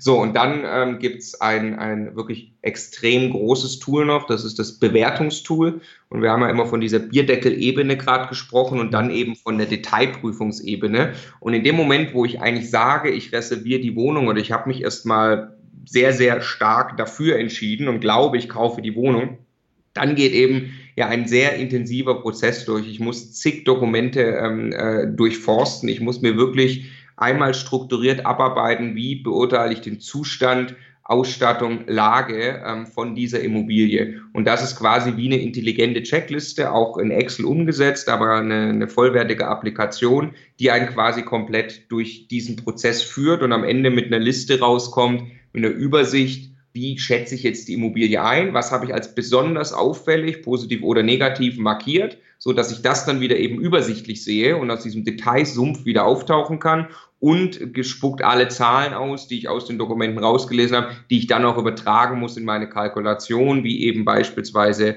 ähm, äh, diese Hausgeldaufteilung. Mhm. Ja, und das in Summe ist ähm, unser Toolpaket XL. Das sind aus unserer Sicht die fünf Werkzeuge, ähm, die man für den erfolgreichen Immobilienkauf braucht. Mhm.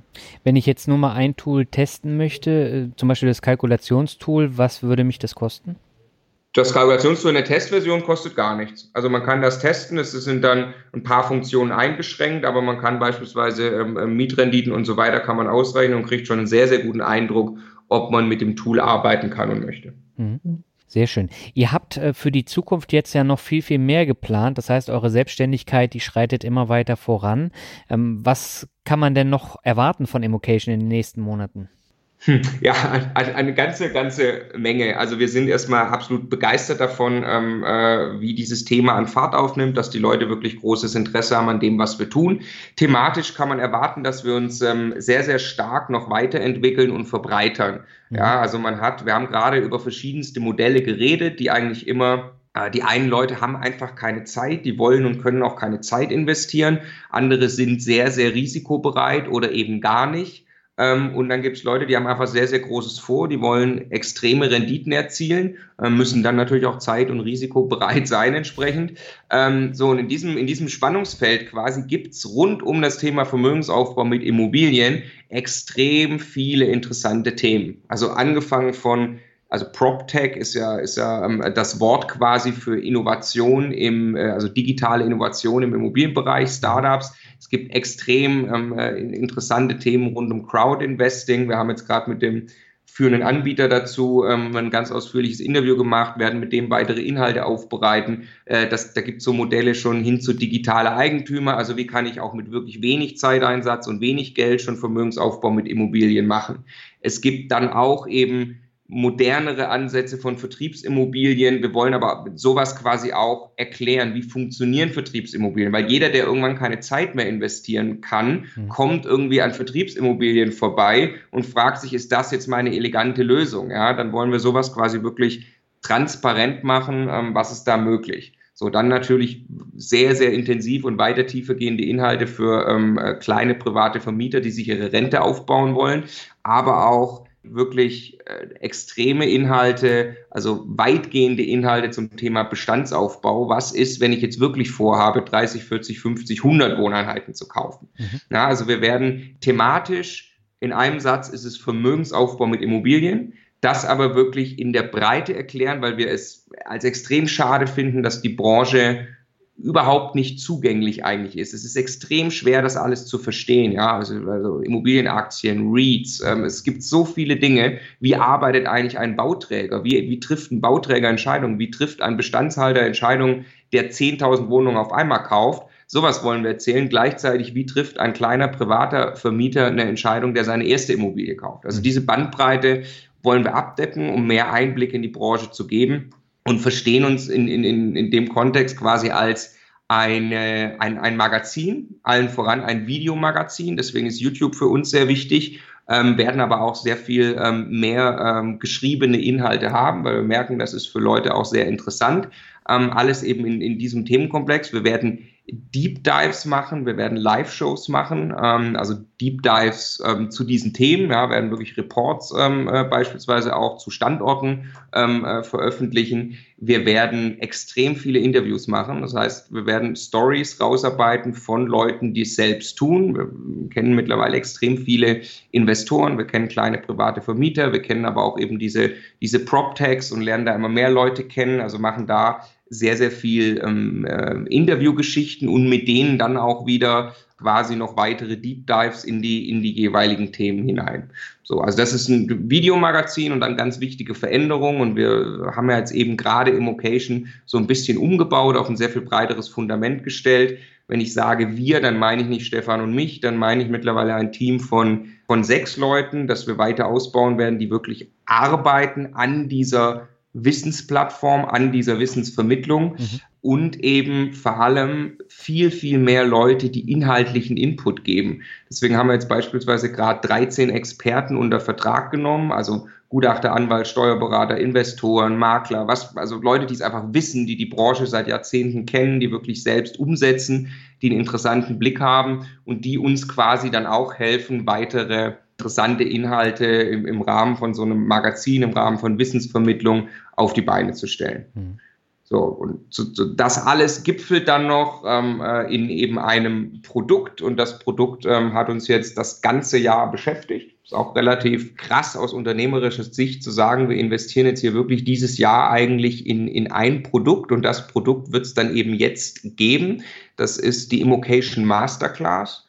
Und die Immocation Masterclass ist für alle Leute, die, ich sage jetzt mal, 0 bis 5 Immobilien haben, die als Ziel haben, privater Immobilieninvestor, privater Anleger zu werden. Also ich sage mal von Altersvorsorge bis hin zu echt stattlichem Immobilienbestand. Denen wollen wir einen Kickstart bieten mit einem intensiven Ausbildungsprogramm. Das geht drei Monate, ist äh, hauptsächlich online hat ganz am Ende ein zweitages Live-Event. Diese mhm. ähm, drei Monate laufen aber eben äh, äh, online ab. Man hat, man lernt quasi von uns, aber vor allem eben von diesen 13 Experten auch, ähm, was wie gesagt wir, wir sogar noch ausbauen. Es ist äh, ein unendlich großer ähm, äh, Videokurs auch geworden, den wir mit diesen Experten aufgenommen haben. Es gibt dann Live-Webinare, Live-QAs, die einen quasi durch diese drei Monate begleiten. Es gibt eine Wissensdatenbank, ähm, aus, aus, aus unserer Sicht die, die ja, intelligenteste Form, dieses Wissen wirklich zugänglich zu machen. Also ganz anders als Facebook-Gruppen oder Foren, sondern wirklich ein ausgeklügeltes System, was wir da aufgesetzt haben. Ähm, man hat dann Antwortgarantien, während man beispielsweise durch, durch, ähm, dieses Programm eben läuft. Ja, habe ich noch was vergessen? Es gibt einen Telefonjoker. Es gibt einen Telefonjoker, man hat individuelle Coachings. Genau. Ja, genau. Also ich kann selber wirklich auf die Experten zugreifen. Wenn ich eine Steuerfrage habe, antwortet der Steuerberater in der Wissensdatenbank. Wenn ich zu einem Objekt eine Frage habe, dann antwortet mir womöglich einer, der, der 40 solche Dinger selber schon gekauft hat. Ähm, und ja, ich glaube, es ist die geballte, die geballte Power dieses Expertenteams, verbunden mit einem roten Faden, der mich durch diese, durch diese drei Monate bringt. Hausaufgaben, die dafür sorgen, dass ich immer wieder wirklich den Fortschritt mache, den dieser rote Faden vorsieht. Wir werden Masterminds drin haben. Ich werde also mit anderen Leuten zusammengebracht in kleineren Gruppen, in denen wir gegenseitig voneinander lernen und uns miteinander austauschen und auch ein Commitment geben, wirklich voranzugehen. Also es wird, äh, wird glaube ich, großartig. Genau. Also wir haben uns unterm entschieden, die, die, die, die Community-Arbeit in der Breite, das ist alles komplett weiter kostenlos. Ich habe es gerade als Magazin bezeichnet. Mhm. Und die Masterclass ist wirklich für ähm, dann sehr, sehr viel weniger Leute, aber Leute, die jetzt eben sagen, ich meine das äh, richtig, richtig ernst, ich bin jetzt auch bereit, ein bisschen Zeit zu investieren und brauche wirklich diesen Kickstart. Und dahinter steht eben von uns auch wirklich das Versprechen, die Leute sehr, sehr nah, sehr, sehr wahrscheinlich auch wirklich zum Kauf einer Immobilie zu bringen in den drei Monaten, aber vor allem auch einen Plan in der Hand zu haben, wie sie Vermögensaufbau mit Immobilien für sich umsetzen können. Sehr schön, da habt ihr ja ein buntes Programm zusammengepackt, auch für die Zukunft. Ähm, wenn ihr als Hörerinnen und Hörer mehr wissen wollt, dann schaut einfach in die Shownotes oder in den Blogartikel. Dort findet ihr dann alle Links zur Seite, zum YouTube-Kanal und zu der Masterclass. Schaut einfach mal rein und ich würde sagen, wir gehen jetzt über zum Word Shuffle, oder? Da freuen wir uns drauf. ich würde sagen, wir machen das immer abwechselnd. Das heißt, äh, jeder von euch bekommt einen Begriff. Wenn ihr ergänzen wollt, dann macht ihr das einfach. Und beginnen möchte ich mit Stefan und mit dem Begriff Hemdentsorgung. Hemdentsorgung. Ja. Geil. Äh, als ich meinen letzten Job, in dem ich immer Hemd und Anzug eigentlich tragen musste, keine Krawatte, aber Anzug äh, gekündigt habe, bin ich zu Hause hingegangen und habe alle Hemden, bis auf zwei, glaube ich, in einem Rutsch entsorgt, als ein Zeichen für ab jetzt wird T-Shirt getragen. Jetzt habe ich noch eins, was ich tragen kann und eins als Ersatz, wenn das eine dreckig wird. War dir das so ein Bedürfnis, ja? Es hat mir gut getan. Das war für mich ein, ein ja, irgendwie ein, ein Akt, der, das war irgendwie ein greifbarer Schritt für mich zu sagen, hey, da hat sich jetzt wirklich was verändert. Der Marco war letzte, letzte oder vorletzte Woche im T-Shirt auf einem Investment, auf einer Investmentmesse, war der einzige im T-Shirt auf der ganzen Messe und ja, das ist irgendwie. Das, aber das braucht die Branche. Das braucht, das die, Branche, braucht die Branche. Ja. Das braucht die Finanzbranche ja auch, aber Marco, hast du genau das gleiche gemacht? Äh, was meinst du, ob ich auch meine Hemden entsorgt habe? Ja. Ja, also ich habe äh, Hemden und Anzug. Ich musste sogar auch noch jeden Tag Krawatte tragen. Ich war heilfroh. Also ich habe genau auch noch irgendwie zwei, glaube ich, im Schrank hängen und einen Anzug für Anlässe. Habe die aber jetzt ja, seit wir dabei sind, Fulltime, ist jetzt ein gutes Jahr, nicht einmal angehabt. Ist auch praktisch. Wir haben aber gesagt, T-Shirt ist jetzt Corporate Identity und schon äh, ist es den ganzen Tag ein bisschen bequemer. Sehr gut. Der zweite Begriff ist für dich und heißt äh, Carsharing. äh, ja, mit Carsharing habe ich eine, äh, eine ganz besondere Verbindung, weil ich damals, also ich habe für IBM gearbeitet und IBM hat quasi das erste große Cloud-Projekt zusammen mit, ähm, mit Daimler gemacht. Ich habe das Projekt damals verkauft ähm, quasi als, äh, als, als Vertriebsleiter und dann auch die Lieferung später von dem Projekt verantwortet. Und deswegen habe ich eine ganz besondere Bindung zu den kleinen Smarts, die überall in den Städten rumfahren, weil ich weiß, dass sie ähm, quasi mit der IBM Cloud kommunizieren und, und genau weiß, was dahinter steckt. Und da äh, das erste Mal so ein bisschen eine Startup-Nähe auch bekommen, weil Car2Go von Daimler gehört ja eben äh, der Daimler AG als wirklich eigenständiges Startup umgesetzt wurde mit der Idee, hey, ihr, ihr, ihr sollt einfach den Leuten Mobilität liefern. Mhm. Und ich sage jetzt mal, der traditionelle Daimler-Manager, würde ich vermuten, ist eher daran interessiert, dicke S-Klassen zu verkaufen. Und jetzt darf plötzlich eine, eine Startup-Unit Smarts vermieten. Und das finde ich, finde ich eine geniale Geschichte, kann man viel draus lernen. Und ja, jetzt haben wir es gerade auch schon ein paar Mal gesagt, ne, die Finanz-, die Immobilienbranche, ähm, auch die, glaube ich, müssen traditionelle ähm, äh, Modelle überdenken, wie sie Geld verdienen und wirklich vom Kunden aus rückwärts denken. Und da ist äh, Car2Go und, und Carsharing ein tolles Beispiel. Hm. Und man muss dazu sagen, du hattest mich in München vom Bahnhof abgeholt und wir sind dann gleich mit so einem kleinen Smart durch die Gegend gefahren. Genau, ja, das Auto ist, äh, ist verkauft, beziehungsweise also ich hatte nie ein Auto besessen, sondern ich hatte halt äh, immer dicke Firmenwägen die ähm, richtig Geld gekostet haben. Mittlerweile habe ich nur noch ein Fahrrad und miete quasi Smarts ähm, äh, minutenweise. Mhm. Und ja, es geht mir sehr viel besser damit. Sehr gut. Stefan, der nächste Begriff, äh, da bin ich auch mal gespannt, was du dazu sagst, ist digitales Nomadentum. ja, ist erstmal ein Buzzword und ich bin eigentlich gar nicht so ein großer Buzzword-Fan. Aber mein digitales Nomadentum ist ja so ein bisschen diese, oft auch diese romantische Idee, ich kann von überall arbeiten und liege dann mit meinem Laptop am Strand und mhm. äh, verdiene mein Geld, während ich in der Sonne putze. Also wir waren tatsächlich Anfang des Jahres ähm, auf, auf Reise zusammen, haben uns einen, einen, einen Traum, glaube ich, erfüllt und uns auch selbst was bewiesen, nämlich dass wir jetzt ein digitales Unternehmen aufbauen, das A nicht jeden Tag komplett nur von uns abhängig sein darf und dass B tatsächlich diesen Freiraum ermöglicht, zeitlich und örtlich unabhängig zu arbeiten. Und wir waren dann in Vietnam und Kambodscha und haben zum Schluss auch auf einer Inselzeit verbracht. Da gab es nicht mal mehr durchgehend Strom. Ähm, aber jetzt eine, eine Ebene weiter verbinde ich einfach dieses, dieses Gefühl von, von Freiheit äh, in, im Unternehmertum ne, mit, diesem, mit diesem Buzzword. Also die Möglichkeit, morgens selbst entscheiden zu können, ob ich meinen Sport gerne vorm, äh, vorm Arbeiten machen möchte. Und früher habe ich irgendwie einen Kalender gehabt und konnte das eigentlich nicht beeinflussen, ob da jetzt um, um halb acht der erste Termin drin steht. Ja. Oder auch am Mittag zu entscheiden, ich kann jetzt mit meiner Frau gemeinsam Abendessen oder ich kann am Freitag wandern gehen, weil da ist weniger los im Wandergebiet und dafür arbeite ich vielleicht am Sonntag nochmal was. Ja, also diese, diese Freiheit verbinde ich eigentlich eher mit dem Begriff.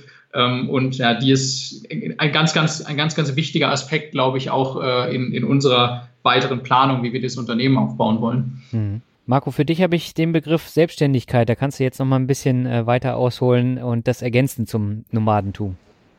Ja, Selbstständigkeit ist das, was wir uns irgendwie schon, schon ganz, ganz früh, glaube ich, beide gewünscht haben, äh, Stefan und ich. Und ähm, die, die, die Freiheit, so leben zu können, äh, das, was der Stefan gerade beschrieben hat, ist jetzt irgendwie die, die, die Umsetzung davon. Und der eigene Chef zu sein, ist, ist natürlich großartig. Ne? Und wirklich den, also ich mache das auch so, ich mache Termine nur ab mittags. Ne? Das heißt, den Vormittag, ich kann mir den Tag komplett frei einteilen. Ich kann im Prinzip entscheiden, wo ich arbeite. Ich äh, finde es ganz toll, dass ich mit Anfang 30 sagen kann, ey Mama, ich komme mal eine Woche zu dir nach Stuttgart. Hast du da, würdest du dich da freuen? Die freut sich natürlich riesig. Und dann arbeite ich einfach eine Woche äh, in Stuttgart, ja, und mache vielleicht den Rechner dann auch wirklich um 18 Uhr zu, wenn sie nach Hause kommt und bin dann einfach quasi äh, äh, bei ihr, verbringe da meine Zeit.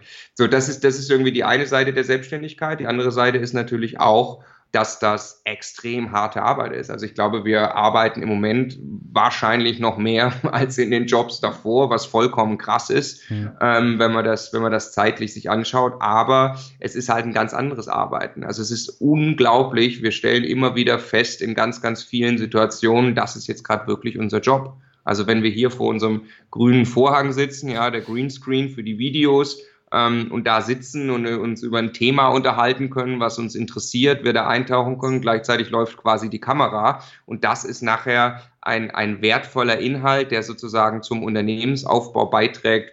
Naja, dann ist das ein großes Glück.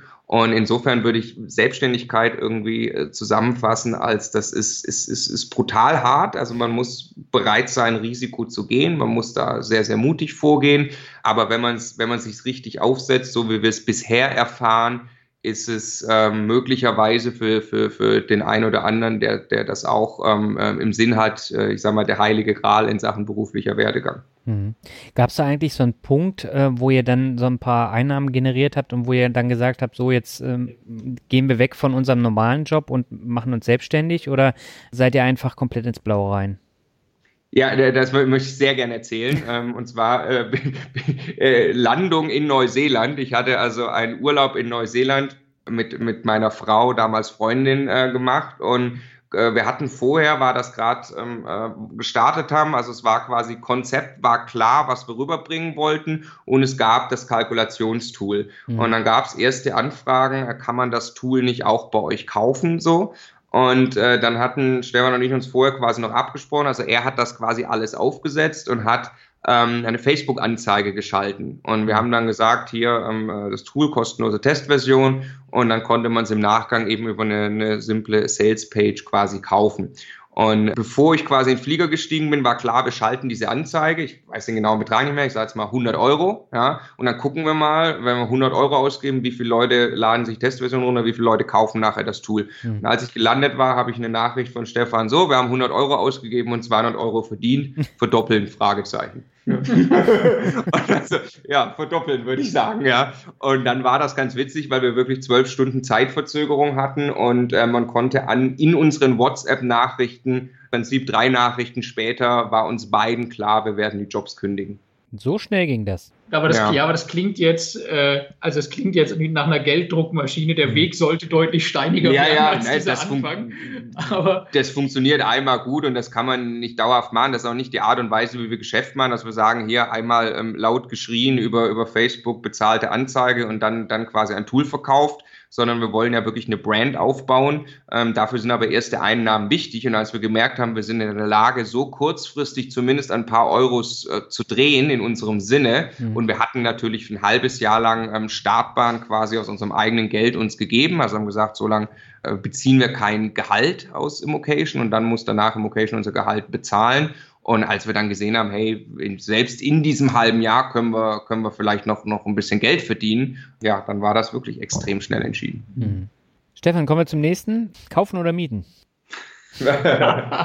Telefonjoker Gerd Kommer.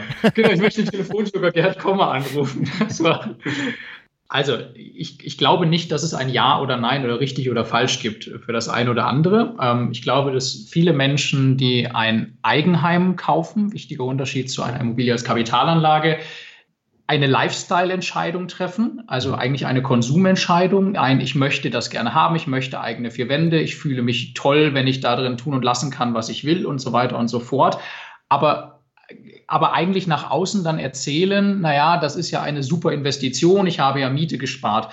Und ich finde, wenn man eine Investition tätigen möchte, dann gehört dazu, wirklich sauber zu rechnen mit dem spitzen Bleistift, genau wie wir das bei der Kapitalanlage ja auch tun. Mhm. Das heißt, ich muss wirklich durchrechnen, welche Miete spare ich mir, ja, aber was kostet mich jetzt auch wirklich diese Immobilie, äh, die ich da, die ich da kaufe, mit allen Nebenkosten, mit Wohngeld, was du vorhin gesagt hast, mit Instandhaltung, die irgendwann fällig wird und, und, und, und, und. Ähm, und äh, das tun viele Leute nicht. Und diese Rechnung führt in vielen Fällen dazu, äh, dass eigentlich Mieten cleverer ist als kaufen. Mhm. Hier in München zum Beispiel, wenn ich jetzt hier kaufe, also klar, ich kann auf steigende Preise spekulieren. Das ist etwas, was ich nie tun würde. Also meine gesamte finanzielle Leistungsfähigkeit in eine kleine Wohnung zu stecken, die dann 800.000 Euro kostet und zu hoffen, dass die Preise weiter steigen, während die Zinsen nicht, nicht gleich schnell steigen. Zinsänderungsrisiko hatten wir.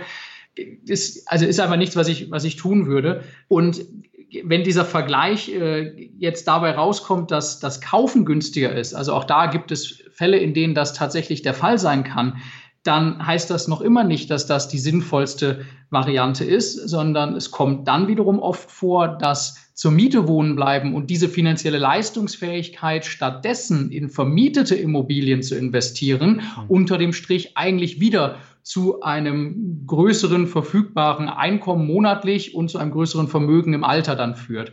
Und für mich ganz persönlich, ich merke, wie sich alle zwei oder drei Jahre im Moment eigentlich noch in meinem Leben Dinge so deutlich ändern, dass ich mich nicht festlegen möchte, an welchem Ort, in was für einer Wohnung ich die nächsten 30 Jahre leben möchte. Mhm. Und solange ich diese Flexibilität behalten möchte, bin ich mit, mit Mieten eigentlich viel, viel besser dran. Ich kann nächstes Jahr entscheiden, dass ich vielleicht aus der Stadt raus möchte und ich kann irgendwann entscheiden, dass ich vielleicht dann doch ebenerdig wohnen möchte, weil mir Treppensteigen schwerer fällt.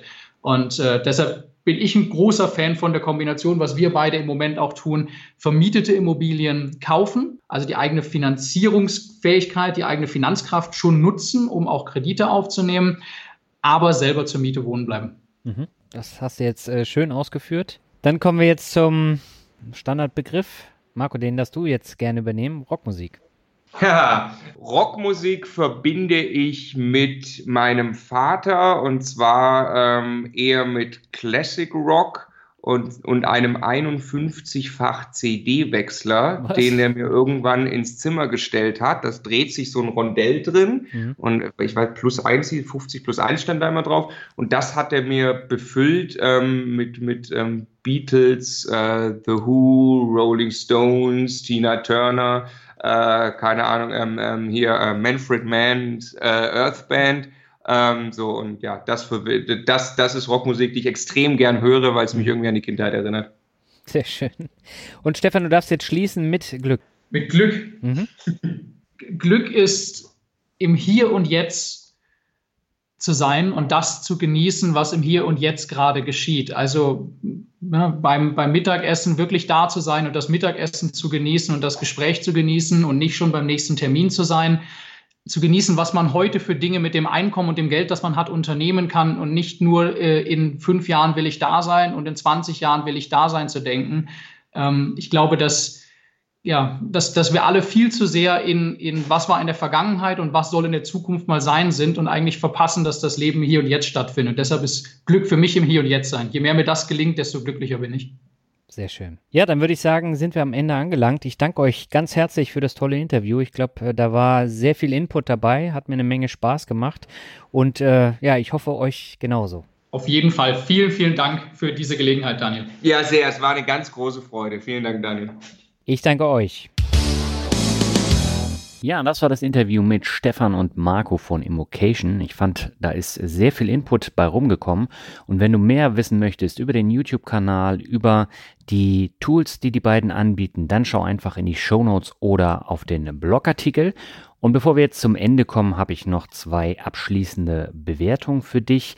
Die erste stammt von Kind Regards und er oder sie schreibt Top Infotainment, ein super Podcast mit breitem Spektrum an Gästen und Beiträgen zum erweiterten Thema Finanzen und Börse. Mach weiter so und ich wünsche dir, dass du weiterhin so den Nerv deiner Abonnenten triffst und viele neue Hörer gewinnst.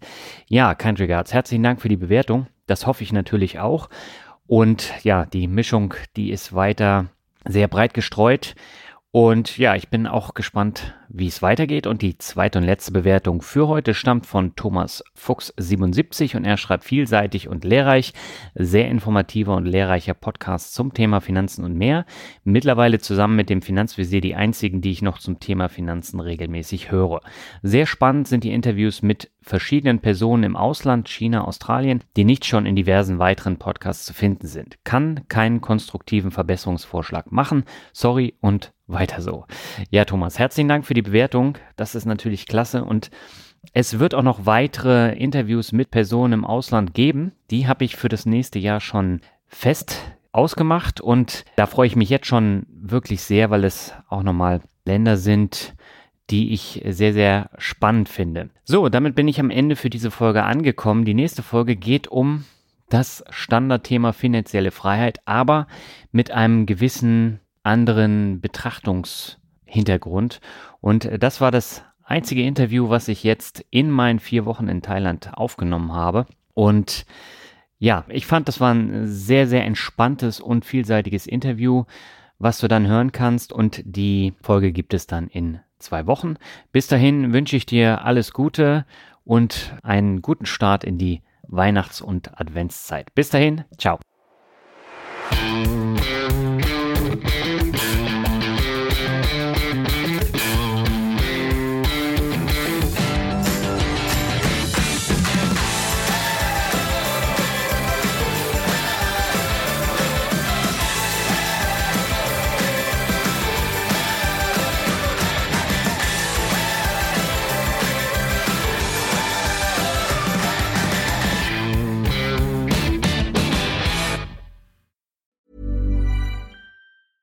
Hey, it's Paige DeSorbo from Giggly Squad. High quality fashion without the price tag. Say hello to Quince.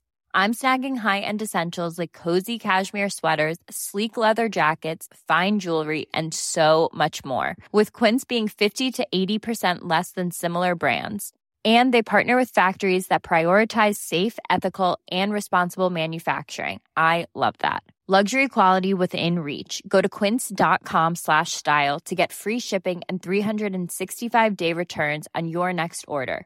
Quince.com slash style.